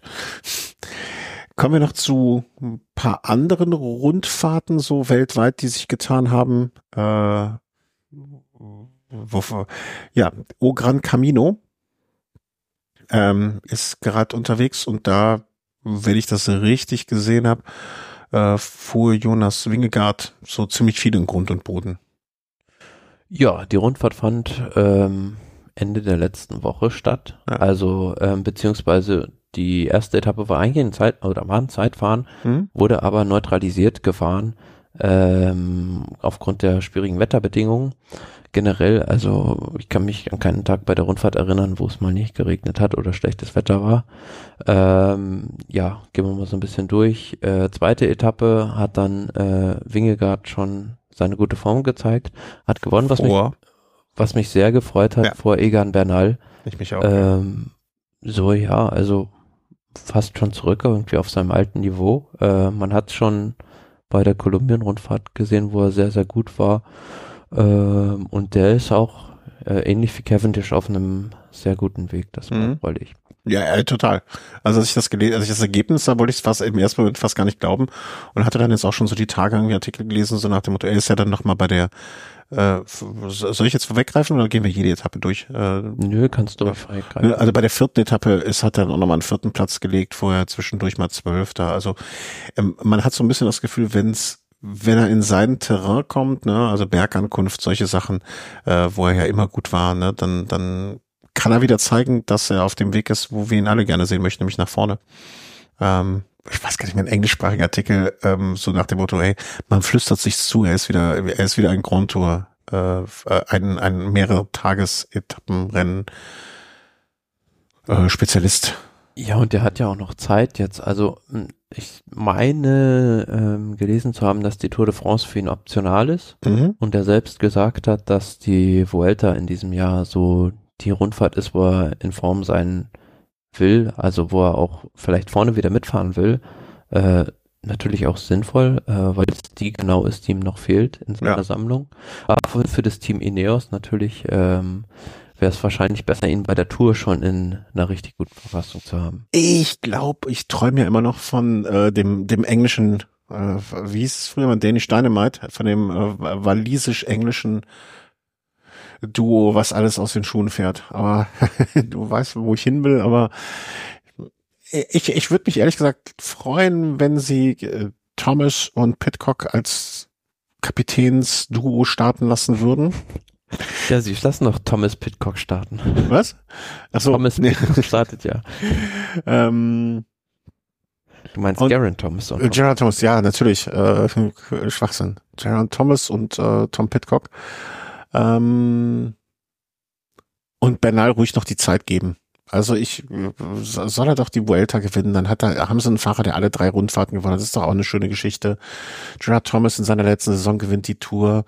Ist alles, ist alles tutti, ist alles gut. Der Glaube allein fehlt mir zumindest, dass eine der beiden Sachen eintritt. Bei einer halt, bei einer würde ich mich, würde ich es gar nicht so sehr. Naja. Äh, Hauptsache Bernal ist erstmal wieder dabei. Das, äh, das ist, glaube ich, die Kernaussage. Na, und Wingengard hm, hat ja sozusagen alles aus den Schuhen gefahren. Also ich, ich ja, im Prinzip so der Saisonstart wie im äh, letzten Jahr. Ähm, und was bei Wingegaard noch interessant ist, ähm, ich schaue es gerade mal nach, also er steht jetzt zumindest in der vorläufigen Startliste für Tirreno Adriatico, aber es dürfte tatsächlich dann jetzt ähm, Tirreno Adriatico ich weiß gar nicht, ob Pogacar da fährt, ähm, fast schon das einzige Rennen sein, wo die beiden gegeneinander antreten vor der Tour. Mhm, okay. Ich, guck, ich sehe ihn gerade nicht in der vorläufigen Startliste. Nee. Also Pogacar nicht. Mhm. Was, was ich viel interessanter, ich habe äh, Wingegaard nie so als Regenfahrer wahrgenommen. Ich hatte, ich dachte immer so bei, bei schlechtem Wetter äh, ist er nicht so gut gelaunt, also fährt er nicht so gerne, aber das hat ihm mir offensichtlich da mehrere Tage am Stück überhaupt nichts ausgemacht. Ja, vielleicht äh, ist er, äh, der, also ist ja jetzt nichts Fremdes für ihn. Aus Dänemark kennt er ja Regen. Ja, der Däne kennt den Regen. Aber ja, trotzdem, bloß weil ich es kenne, muss ich es ja nicht mögen. Ne? Also ich mag ja auch, ich komme aus Köln und mag auch keine Blutwurst. Hm. Hm, ja. ähm, Algarve-Rundfahrt, da habe ich sogar ein paar Ausschnitte oder immer, immer mal wieder so kurz so die Zielankünfte zumindestens gesehen. Ähm, mhm. Ich weiß gar nicht mehr welche, aber das ist jetzt auch schon ein paar Tage her, ja, dass ich schon gar nicht mehr weiß. Also die, ich glaube, die ersten zwei habe ich gesehen. Aber dann wird es auch schon wieder dünne bei mir mit dem Gedächtnis. Also das Zeitfahren habe ich noch gesehen. Hm, ja, Wout von Art hat die eine Etappe gewonnen, das hatte ich gesehen. Aber mhm. wenn du einen ge generell besseren Überblick über alles Geschehene. Nö, interessant war da äh, nur vielleicht zwei Etappen rausgreifen. Die klassische Bergankunft auf dem Alto davor ja. Äh, ja. War, ja, sag ich mal, fast schon gemachte Sache für Remco Evenepoel. Aber da war es schon das erste Mal, dass er von Daniel Felipe Martinez abgesprintet wurde, sage ich mal. Also mhm. Martinez gewinnt die Etappe ähm, vielleicht ist auch er der Königstransfer von Bora Hans Grohe, wer weiß. Ja. Äh, ähm, und dann Die ja, das, Zeit, das Zeitfahren, wie du schon gesagt hast, was Evenepoel relativ souverän gewinnt. Und die letzte Etappe, ja. auch noch eine Bergankunft, Alto do Malau, äh, auch wieder dasselbe Spielchen. Äh, Martinez setzt sich im Sprint vor Evenepoel durch, wobei äh, der später gesagt hat, dass er ähm, mit einem zu großen Gang die ganze Zeit fahren musste. Okay, also technisches Problem. Apropos, ist ja jetzt auch ein Trend der letzten Wochen. Sah man immer wieder, ne? Die großen mhm. Kettenblätter. Ja, was war das? Ein, äh, was war das? 68er oder? Ja, nee, 65, 65. 65er, Bei ja, irgendeinem Zeitfahren, ja. ne? Ja, das war sogar Remco Evenepoel bei der Algarve-Rundfahrt. Ja, äh, beim Und Zeitfahren der, ist das ja nicht un, nicht so unüblich, habe ich mich auch mit dem Ex-Profi mal drüber unterhalten, weil die sagen, okay, die Gänge 11, 12, 13 benutze ich, also ne, Ritzel 11, 12, 13 benutze ich eh nicht und 14 ist die Kettenlinie einfach so optimal. Ähm, und die großen Gänge, ne, also bei dem flachen Zeitfahren. Und ähm, die großen Gänge brauche, also ich brauche das die kleinsten Ritzel und die größten Ritzel brauche ich eh nicht und fahre nur in der Mitte in drei, vier verschiedenen Gängen, äh, dass man das da macht mit dem großen Kettenblatt. Aber man sieht's, also ich habe es jetzt auch bei, bei relativ flachen Rennen, normalen Rennen und vor allen Dingen auch dann mit dem Umwerfer, also dass man 58, 41 oder so fährt. Mhm. Fand interessant an die Aussage von jemandem mal sehen, wann solche Profi-Technik dann auch bei dem Jedermann ankommen wird. Ich, also, Kommt drauf an, bei welchem Weg jedermann. Ja, genau. Also ich gehöre nicht zu denen, wo sowas ankommt. Ich äh, überlege ja schon, die Subkompakt zu ketten. Hm. Das wäre dann, was war, was war Subkompakt? War, glaube ich, äh, 48, 32 oder 46, 30. Da, da, bin hier, da, da nehmen die mein großes, nehmen die als äh, kleines Blatt dann. War schon ein interessanter Trend auch. Also ich vor allen Dingen, woher das auf einmal kommt. Aber im letzten Jahr hat ja auch schon viel der Einfachtrend, jetzt die großen Blätter, immer wieder was Neues. Ähm, aber Entschuldigung, wir waren eigentlich ganz woanders. Ne? Er konnte den großen Gang nicht äh, runterschalten, Evenepoel, also auch ein technisches Problem wohl. Ja. Weißt du, ob durch Zufall, ähm, ob das am Umwerfer vorne lag oder hinten am Schaltwerk? Da habe ich nichts von mitbekommen. Okay, äh, äh, ist nicht schlimm, weil mich hätte jetzt nur interessiert, weil man sagt ja immer nach, da müsste ich jetzt aber auch mal nachgucken, Fuel Gear, nee, die fahren Shimano. Man sagt immer nach, dass SRAM gerne mal Probleme mit dem Umwerfer vorne hat und aber Evenepoel fährt Shimano, deswegen kann es daran eigentlich gar nicht liegen.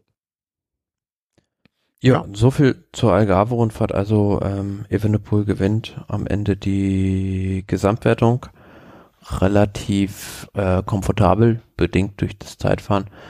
Genau. Ja. Kommen wir zu, zu der großen und äh, traditionsreichen, ähm, von uns geliebten Vuelta Andalusia Ruta Ciclista del Sol oder der ähm, äh, ja, der kürzesten Rundfahrt der Geschichte. So könnte man sie auch nennen. Die Andalusien-Rundfahrt ja. 24. Eine Geschichte da, voller Missverständnisse. Auch da sieht man mal, dass so ähm, ja, Radrennen im Prinzip äh, am Rande der Gesellschaft stattfinden, hätte ich schon fast gesagt. Ja. Ähm, aber nicht immer im Mittelpunkt sind, weil Etappen eins, zwei, äh, vier und äh, fünf wurden äh, gecancelt. Mhm. Wegen, ähm, ja, weil einfach die Sicherheit ge nicht gewährleistet werden konnte, äh, dadurch bedingt, dass äh, ja die Polizei sich um andere Proteste oder sonst irgendwas kümmern musste, ähm, konnte die Strecke nicht richtig gesperrt werden und es musste abgesagt werden und es fand nur, sage ich mal, diese Etappe drei ein Zeitfahren über gut fünf Kilometer statt. Ja. Ähm, am Ende gewonnen von Maxim van Gils von Lotto Destiny und es wurden auch nur äh, UCI-Punkte für den Etappensieg vergeben. Das ist auch eine wichtige Information, ja für die Gesamtwertung, weil das wäre ja schon ein bisschen dreist. Also ja. gewinnst einen fünf Kilometer Zeitfahren und äh, bekommst dann die Punkte für die Rundfahrt. Ja, also das ist auch eine wichtige Information. Das hatte ich nämlich irgendwo auch gelesen. Da war jemand wohl weniger gut informiert und echauffierte sich darüber. Aber nein, ähm, da habe ich das, äh, zu dem Zeitpunkt hatte ich das dann auch mal nachgeguckt, äh, dass das nicht so ist. Und ja, ist auch völlig richtig. Interessant aber auch, ne, dass jetzt äh, manche Fahrer das natürlich auch in ihrem im Zuge der Vorbereitung bewusst gefahren sind oder bewusst fahren wollten. Waren jetzt nicht gerade wenige Kilometer auch die ganzen Etappen, ne? Und äh, Rennhärte holen und so weiter so kann einem auch mal der Plan verhagelt werden. Ja, haben sie mhm. aufs falsche Pferd gesetzt. Also für den fehlen jetzt die Rennkilometer. Den muss ja, jetzt irgendwo ja. anders holen. Genau. Ähm, aber ja, steckst nicht drin und das ist halt äh, bei dem Sport Freut vielleicht den an, einen anderen Veranstalter, wo jetzt ein guter Fahrer plötzlich am Start steht. Ja. Gut, gut. Äh, Andalusien-Rundfahrt war das. Dann haben wir noch ähm, jetzt nach hinten aufgerollt die Kolumbien-Rundfahrt haben wir gehabt mit dem Sieg von Mark Cavendish in der vierten Etappe. Äh, hat mir eben auch einmal kurz schon angedeutet. Da hat er einen rausgehauen und da war er jetzt auch nicht irgendwie nur ähm, so. Äh, war ne? jetzt nicht nur Deadwood wie man im Englischen sagen würde. Deadwood habe ich noch nie gehört, aber gefällt mir. Ähm, was er da, also so Treibholz, was ja, ja, ja, ja, ja, hat, das ist doch, sondern das schon äh, ja, Van Gaviria ist jetzt ist jetzt kein schlechter Sprinter. Andrea Piccolo, Cespol, gut, der fährt in seiner eigenen Mannschaft, war der Anfahrer, aber ähm, das war schon äh, ganz beachtlich, wie er den Sprinter gewonnen hat. Mhm. Ja, und äh, hat man eben schon als Thema, uch, äh, bist gerade umgefallen, ähm, hat man eben auch schon so als Thema. In der Art. ähm, ja, dass es da auf einen guten Weg geht. Insgesamt waren das sechs Etappen. Vielleicht sollte man zumindestens noch aus Respekt an dem Gesamtklassement führenden, äh, Quatsch, Gesamtklassement Gewinner Rodrigo Contreras von Nu Kolumbien ähm, Tribut zollen. Für ja. das äh, Nationalteam von Kolumbien. Genau. Vor Richard Carapaz. Muss man auch mal erwähnen. Rigoberto Uran auch noch da. Also wenn man sich so die Gesamtwertung anguckt, ne, Rigoberto Uran, Egan Bernal, äh, Richard Carapaz, mhm. äh, die haben, das klingt für mich ein bisschen wie so eine Klassenfahrt der europäischen Fahrer oder eine Klassenausflug nach Hause. So ist dann, ne? Ja, aber letztlich muss man ja auch sehen, also ich finde es immer wieder beeindruckend, wenn man die Bilder von den Strecken sieht da in Kolumbien ähm, dass der Radsport äh, dort noch mehr Präsenz zeigt, der Profi-Radsport in den, sag ich mal, globalen Ländern des Südens, wie es so schön heißt. Mhm. Ähm, und vielleicht, ja, im, also es ist ja auch der Plan des UCI-Präsidenten, er hat es ja auch so offen gesagt, dass man versucht, im, im Frühjahr, sage ich mal, Februar, März, Januar, wenn auf der Südhalbkugel Sommer ist, ähm, da noch mehr größere Rennen zu veranstalten, mehr Rennen am Stück da zu bringen, weil halt gerade da in Kolumbien unheimliches oder ja in der Gegend da unheimliches Potenzial da ist, äh, große Radrennen auszuführen. Mhm. Äh, erinnere mich dran mal, wenn ich das nächste Mal in deiner, äh, bei dir in der Gegend bin, dass ich mal Columbia es Passion, das Buch über den kolumbianischen Radsport mitbringe, das hier noch liegt. Da muss ich mal dran denken. Das wird dir bestimmt gefallen. Bin ich äh, ganz felsenfest von überzeugt. Aus dem wie immer guten Covadonga Verlag. Äh, ja, erzählt so ein bisschen was über die Fahrer auch in ihrer Geschichte. Also auch den aktuellen Fahrern vor allen Dingen. Mm, Kolumbien und dann gehen wir noch äh, zu dem Ocean Race. Da, da muss ich sagen, das klingt für mich ein bisschen mehr nach, äh, nach hier, äh, wie heißt es, Segeln. Aber das war doch in Australien das Rennen nach dem, äh, bin ich da komplett falsch oder noch einigermaßen richtig? Äh, ja, das ist nach der Tour Down Under, ja, das genau. äh, äh, Rennen, das meine ich von Cadel Evans ins Leben gerufen wurde in Geelong, äh, auch in Australien da. Ja. Und ja, in der Vergangenheit auch schon äh, von deutschen Fahrern gewonnen. Also Marius Meyerhofer war da sogar Titelverteidiger oder Vorjahressieger, soll man so sagen. In diesem Jahr auch wieder ein Deutscher, ganz vorne dabei, Georg Zimmermann im finalen Sprint ganz knapp geschlagen äh, von Lawrence Peaty. Den hatten wir vorhin schon mal, mhm. ähm, der nämlich bei, ich meine jetzt Köne, Brüssel, Köne war das, wo der lange vorne dabei war. Mhm. Ja. Und der hat auch schon da eine ganz gute Form bewiesen. Ist auch Dritter bei den nationalen Meisterschaften Neuseelands geworden, wenn das jemand interessiert. Und hat das Kettle, ja genau, das Kettle Open. Ja, bei Down Under, Tour Down Under auch. Top 20, vierter Jugendfahrer mit 21 Jahren, er ist der junge Knabe. Mein lieber Herr Gesangsverein. Ja, wir haben euch auf den Stand gebracht, glaube ich, ne? Das, äh, ach so, nee, Tour Down Under haben wir noch. Stevie Wonder? Was hat Stevie Wonder mit der Tour Down Under zu tun? Helft ja, der Sieger, äh, Gesamtsieger, Stephen Williams, äh, er wird auch die mit ah, okay. Stevie Wonder genannt. Ähm, ich fand das Rennen sehr spannend ähm, bis zum Schluss. Also gab einige Überraschungen, beispielsweise, ähm, dass äh, der junge Mexikaner Isaac Del Toro Riesentalent bei UAE, der sich da ja erstmals hervorgetan hat und äh, Der letztjährige Singer Tour de l'Avenir. Hast du auch schon, du hast glaube ich vor der Saison auch gesagt, das ist einer, den kann man durchaus im Auge behalten. ja, mit Sicherheit. Also da muss man jetzt kein äh, großer Radsport, äh, sag ich mal, Aber Experte sein, tut's um- auch nicht. um, um äh, den auf der Liste zu haben. Aber nee, er hat dann einen super Einstand gefunden, gefunden ähm, hat die zweite Etappe, meine ich, war es, gewonnen. Und ja, der Rest der Etappen, drei Etappensiege, wie gesagt, also für Bora Hansgrohe hat das erstmal Druck weggenommen durch äh, Sam Wellsford, waren es drei sogar, ich glaube, Mhm. ja. Ähm, genau. Und zum Schluss war es dann halt unheimlich knapp ähm, bei der bei der letzten Ankunft ähm, am Mount Lofty, also Vilanga Hill war davor. Mhm. Ja. Und äh, Stephen Williams hat das dann ganz knapp gewonnen. Auch natürlich für eine Mannschaft wie Israel Premier Tech, die in der zweiten Liga jetzt sind. Ähm, ein großer Erfolg. Also äh, Gesamtsieg bringt da 500 UCI-Punkte bei dem Rennen auch. Also bei so einer Rundfahrt äh, hilft denen natürlich weiter.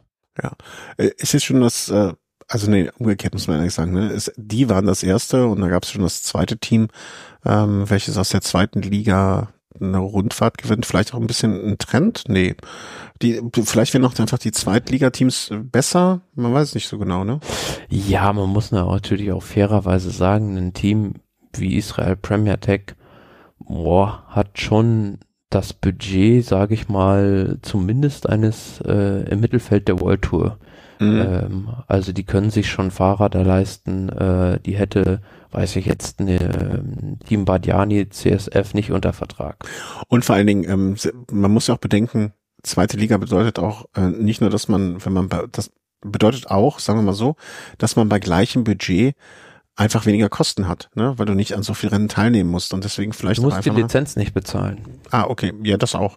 Aber ich dachte jetzt auch, du musst nicht bei so viel Rennen teilnehmen, musst dementsprechend auch kannst du auch vielleicht so vier, fünf Fahrer weniger gönnen.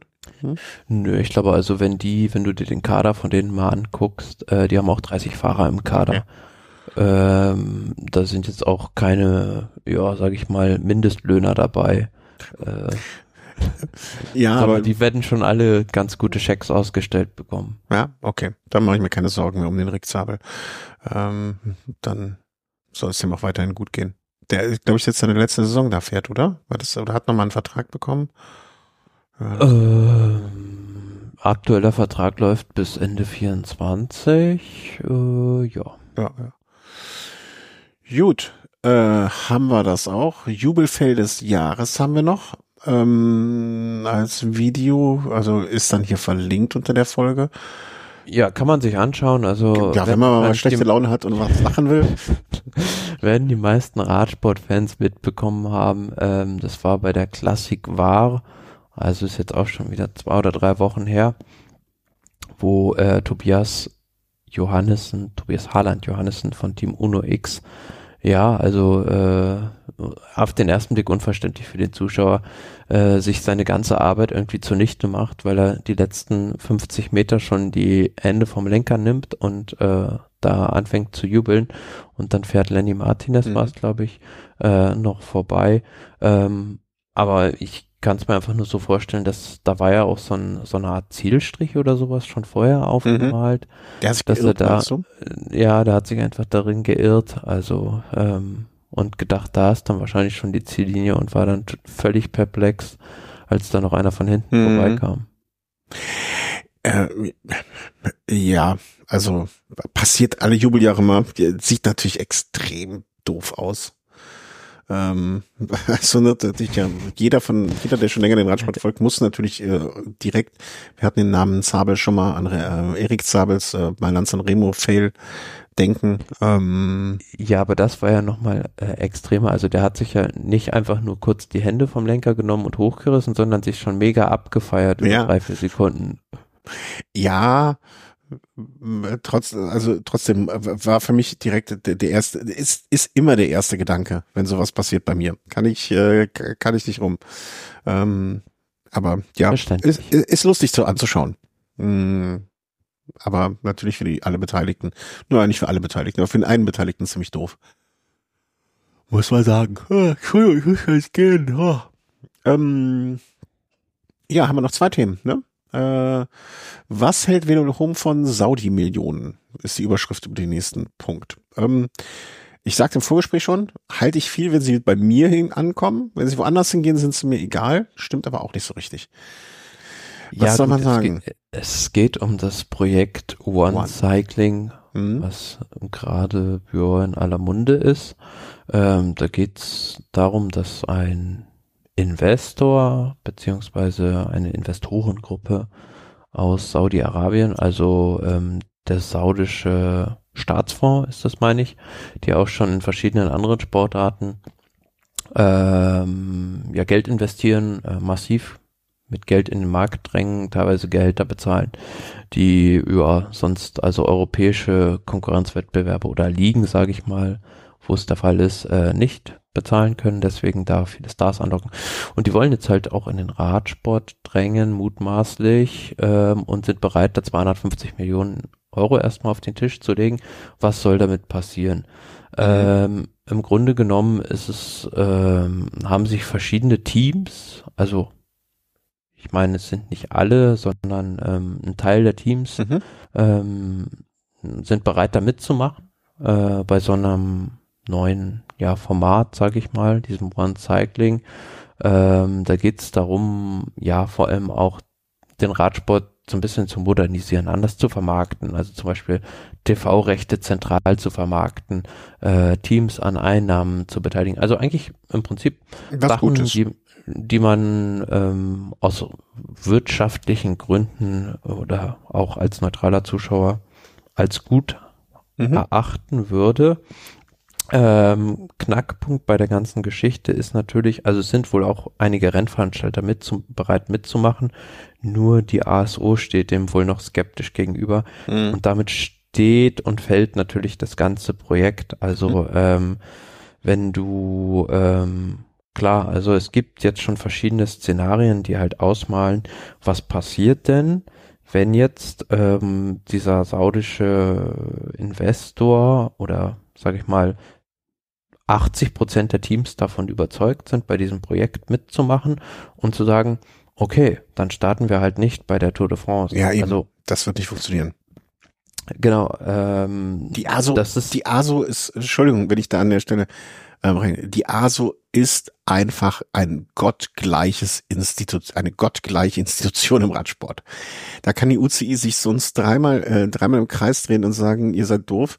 Da kann sich jeder Scheich irgendwie seine, seine Millionen äh, versuchen, der ASO in den Allerwertesten zu schieben. Die ASO ist einfach das aller, allergrößte.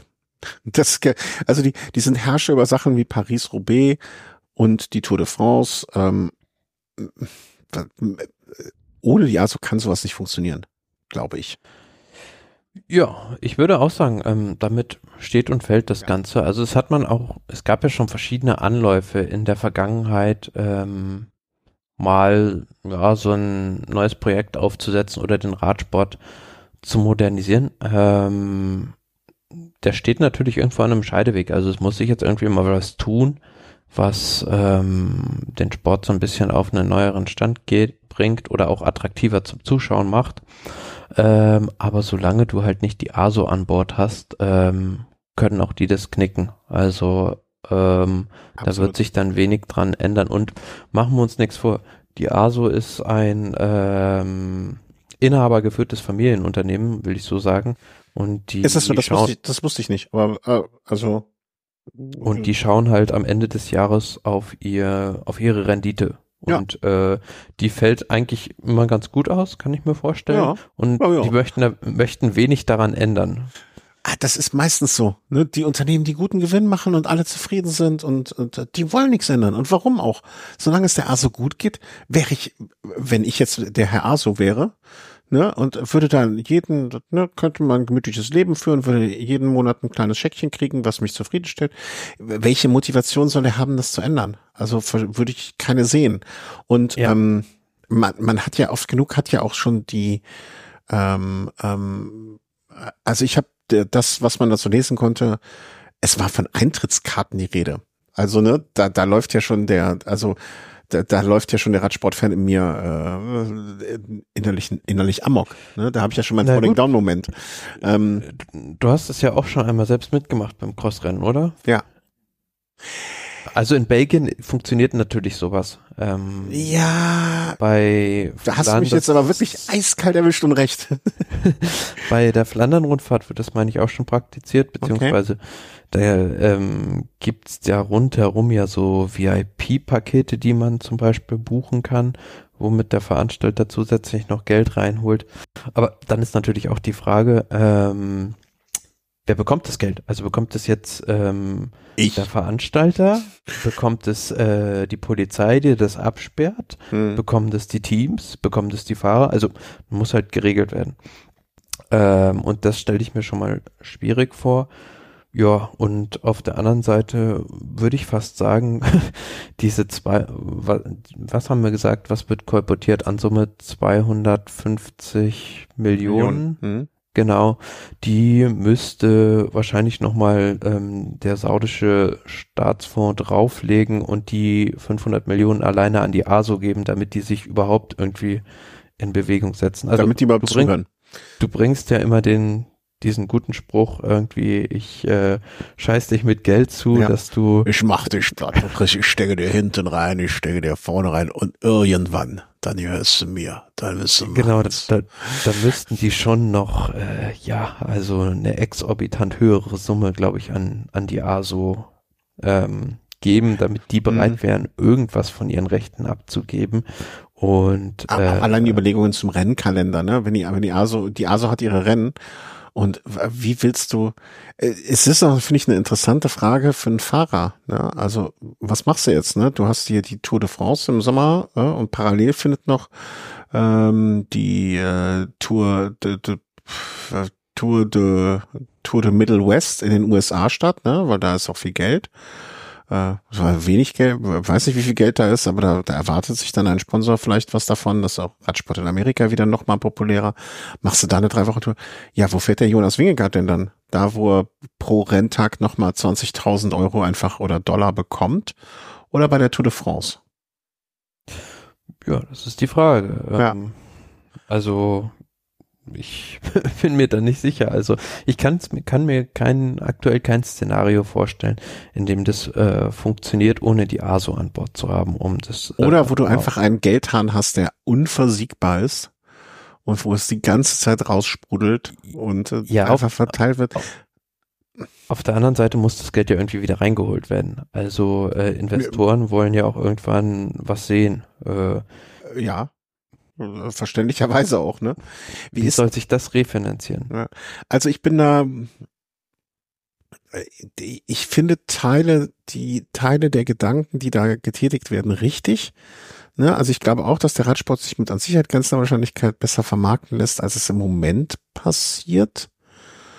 Nur, ähm, ob das jetzt der richtige Weg ist, ich weiß es nicht. Also aber ich habe auch keinen besseren, das muss ich auch dazu sagen. Ne? Also das wäre jetzt auch äh, so. Nee, es ist eine, einfach eine festgefahrene Situation oder ein Teufelskreis. Also äh, solange es niemand schafft, die, die ASO irgendwie boah, ähm, dazu mit ans Bord, an, mit an Bord zu holen, äh, sei es in welchem Projekt auch immer, ähm, wird sich nichts tun, weil die sind zufrieden mit der aktuellen Situation. Oder aber ähm, die Tour de France wird unpopulär, dann werden sie sich selbst ändern müssen. Aber das sehe ich auch nicht. Das sehe ich auch nicht, nein, absolut nicht, im Gegenteil.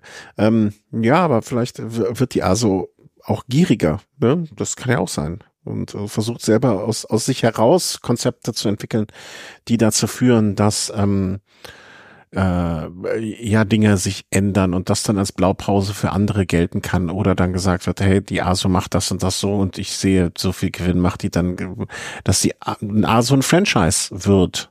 Ne? Oder so, so etwas in die Richtung. Ne? Also wir übernehmen das Konzept ASO. Also ich bin gespannt, aber wie gesagt, ohne die ASO kann ich mir ähm, das nur schwer vorstellen. Andererseits, ne, wenn ich hier aus der Anmeldung auch noch lese, ähm, wenn Lefebvre sagt, es ist immer dasselbe Lied, es gibt so viele negative Leute im Radsport, wenn wir nur rumsitzen, wird nichts passieren. Wenn sie ein Wunder sehen wollen, fahren sie nach Lot. Aber wenn wir Dinge ändern wollen, müssen wir daran arbeiten und zwar in dieselbe Richtung. Naja, ne, also äh, Patrick Lefebvre hat sich jetzt in den letzten 20, 30, 40 Jahren jetzt auch nicht als jemand hervorgetan, der viel in eine Richtung äh, geändert hat, ne, weil es tut sich ja nicht viel. Also wenn er jetzt mit seinen 69 Jahren der große äh, Zampano und Veränderer und äh, Revolutionär werden will, hm, weiß ich nicht, ob er da nicht schon mal früher hätte auch anfangen können. Ja, also du stellst du vielleicht nicht der Richtige vors Mikrofon, um sozusagen. Den, den, nee, dem sollte man jedes Mikrofon wegnehmen und das sagt ja auch äh, die Frau von Julian Alaphilippe, glaube ich, ne? Ja, ja. Äh, das war in der letzten Woche ein großes Gesprächsthema, wo sich viele eingeschaltet haben, bis hin, glaube ich, sogar zum französischen Radsportverband, der sich Ach, dazu Quatsch, geäußert echt? hat. Ich, ich, ich habe Äh, so, ich hab so den Anfang dieser Welle mitbekommen, ne? Also dass Lefebvre sich das erste Mal geäußert hat, ähm, ähm, dass seine Frau, äh, die Frau von Julien Alaphilippe äh, sich dann dazu geäußert hat, aber dass es dann noch weiter gesponnen wurde, dass, dass Lefebvre so ein bisschen zurückgerudert ist, habe ich noch mitbekommen. Aber da war auch Schluss, dass sich das noch so weiter es, äh, hoch äh, Ja, eskaliert. das war schon vorher, bevor er zurückgerudert hat. Ah, okay. Nee, das, das habe ich nicht. Dann ha- fehlte mir der Teil dazwischen. Ne, also sie ist ja auch, glaube ich, ist sie nicht auch eine Fernsehexpertin oder so etwas? Die Renndirektorin der Tour de France, Ah, der Frauen. ah, okay. Dass die so eine hohe Position hat, wusste ich nicht. Ähm, ja, und äh, Also sozusagen das Pendant zu Prudhomme. Christian Prudhomme. hm, okay. Der weibliche Prudhomme, also nee, sie ist nicht der weibliche Prudhomme. Äh, Prudhomme ist der weibliche, äh, männliche Rousseau, sagen wir es so. Ähm, ja, also Julian Alaphilippe hätte sich nur noch zurückgelegt, Party gemacht und äh, keine Leistung mehr gebracht. Das ist so ein bisschen zugespitzt, äh, was Lefebvre gesagt hat. Genau, und dann soll es äh, zwischen ihm und dem Fahrer und äh, in Anwesenheit äh, von Mario Rus und dessen äh, dem Fahrermanager ein klärendes Gespräch gegeben haben äh, mit Lefebvre und da hat er wohl gesagt, äh, wenn du noch einmal Mist baust, werde ich dich auf der Stelle feuern. Äh, Mitarbeitermotivation par excellence. Ja, und äh, genau, die Aussagen zu zu viel Party und Alkohol ähm, sollen in dem Interview, dem ursprünglichen, was er dem, hieß es, Humo, Humo Magazin gegeben hat, ähm, sich auf die Zeit äh, vor 2023, also nicht auf das Jahr 2023 Mhm. bezogen haben. Und seither soll Alaphilippe keinen Tropfen Alkohol mehr angerührt haben. Mhm, okay. Also das so ist er dann später zurückgerudert und hat so eine Aussage im Prinzip nach der anderen so ein bisschen versucht vom, Tisch zu holen. Aber wenn sowas erstmal rauslassen ist, ist äh, gerade von der Lefebvre das äh, schwer wieder einzufangen. Aber andererseits, ne, also äh, von ihr kamen ja, also von der ähm, äh, Tourdirektorin, ich habe den Namen Rousseau? Rousseau? Marion Rus. Also, Ruß, Ruß. Äh, von Ruß kam er auch so nach dem Motto, ey, wir haben ein kleines Kind, die Zeit der Party sind lange vorbei.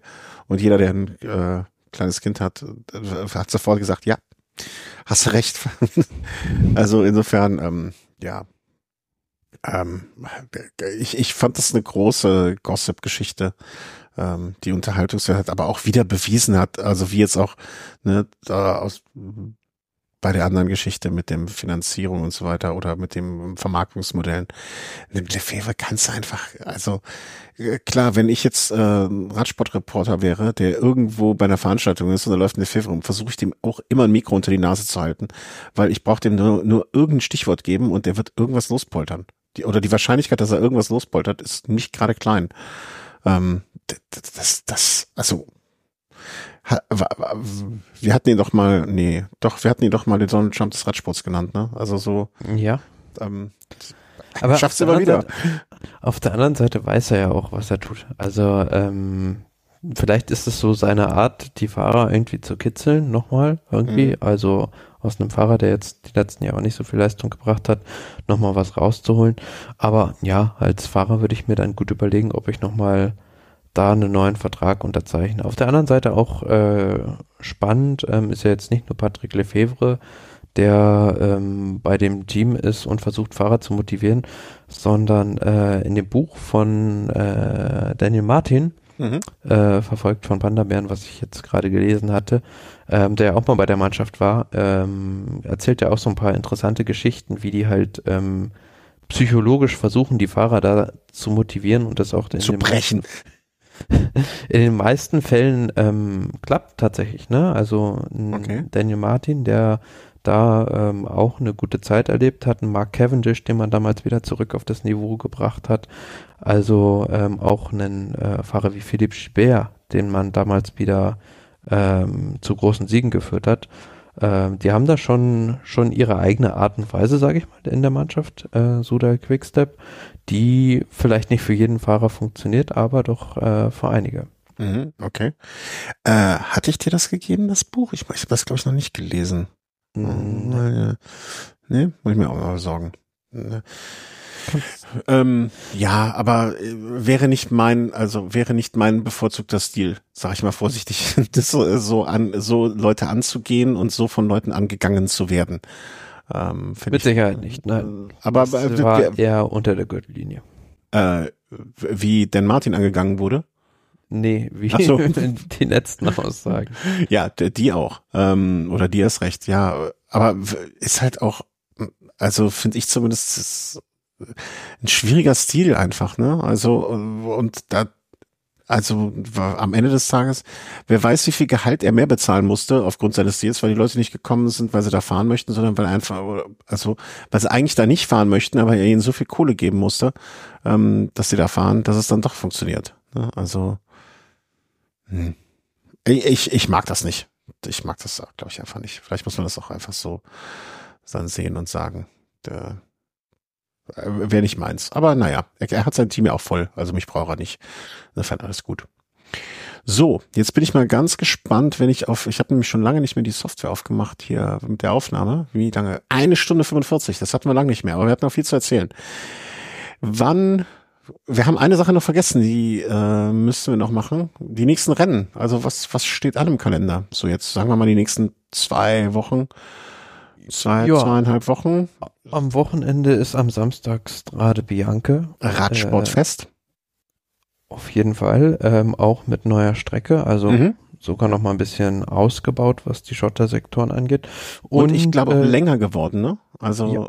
Äh, als also es entwickelt sich immer mehr in Richtung, gut, da äh, werden ein, einige Radsportfreunde für Grillen äh, Richtung eines Monuments, ähm, wow. zumindest was die Streckenlänge angeht. Und dann haben wir natürlich Paris-Nizza und Tirreno Adriatico Paris-Nizza ab Sonntag, Tirreno Adriatico ab Montag mhm. und am 16.03. dann Mailand-San Remo. Ja. Und dann, äh, warte, war Mailand Sanremo, dann sind wir schon beim 18.3. Jahr, dann sind wir schon bei Katalonien-Rundfahrt, Brügge Pane, E3-Preis, Gelwegen, da, da, da geht's dann weiter. Aber da werden wir mit an Sicherheit grenzter Wahrscheinlichkeit vorher nochmal ins, ins Mikro, äh, ins Mikro werden wir reinsprechen. Genau. Thomas, vielen herzlichen Dank. Äh, für mich abzudenken, ähm, ein bisschen und äh, ich hoffe, ich konnte auch noch den einen oder anderen Aspekt zumindest einbringen. Ähm, wünsche allen Hörerinnen und Hörern alles Gute, bleibt gesund. Ich hoffe uns allen, ähm, ich hoffe für uns alle, dass jetzt bald das Wetter auch wieder besser wird, dass wir uns an schöner Sonne erfreuen können, dass du bald äh, ja dann auch wieder Radfahren kannst und ähm, äh, das äh, ja und bald kommt jetzt ein Snack. Äh, Cycling World steht bald vor der Tür, da kann man uns dann auch sehen, beziehungsweise treffen, beziehungsweise guten Tag sagen. Und ähm, ja, wünsche euch alles Gute. Passt auf euch auf, bleibt gesund und ähm, fahrt viel Rad. Tschüss. Tschüss.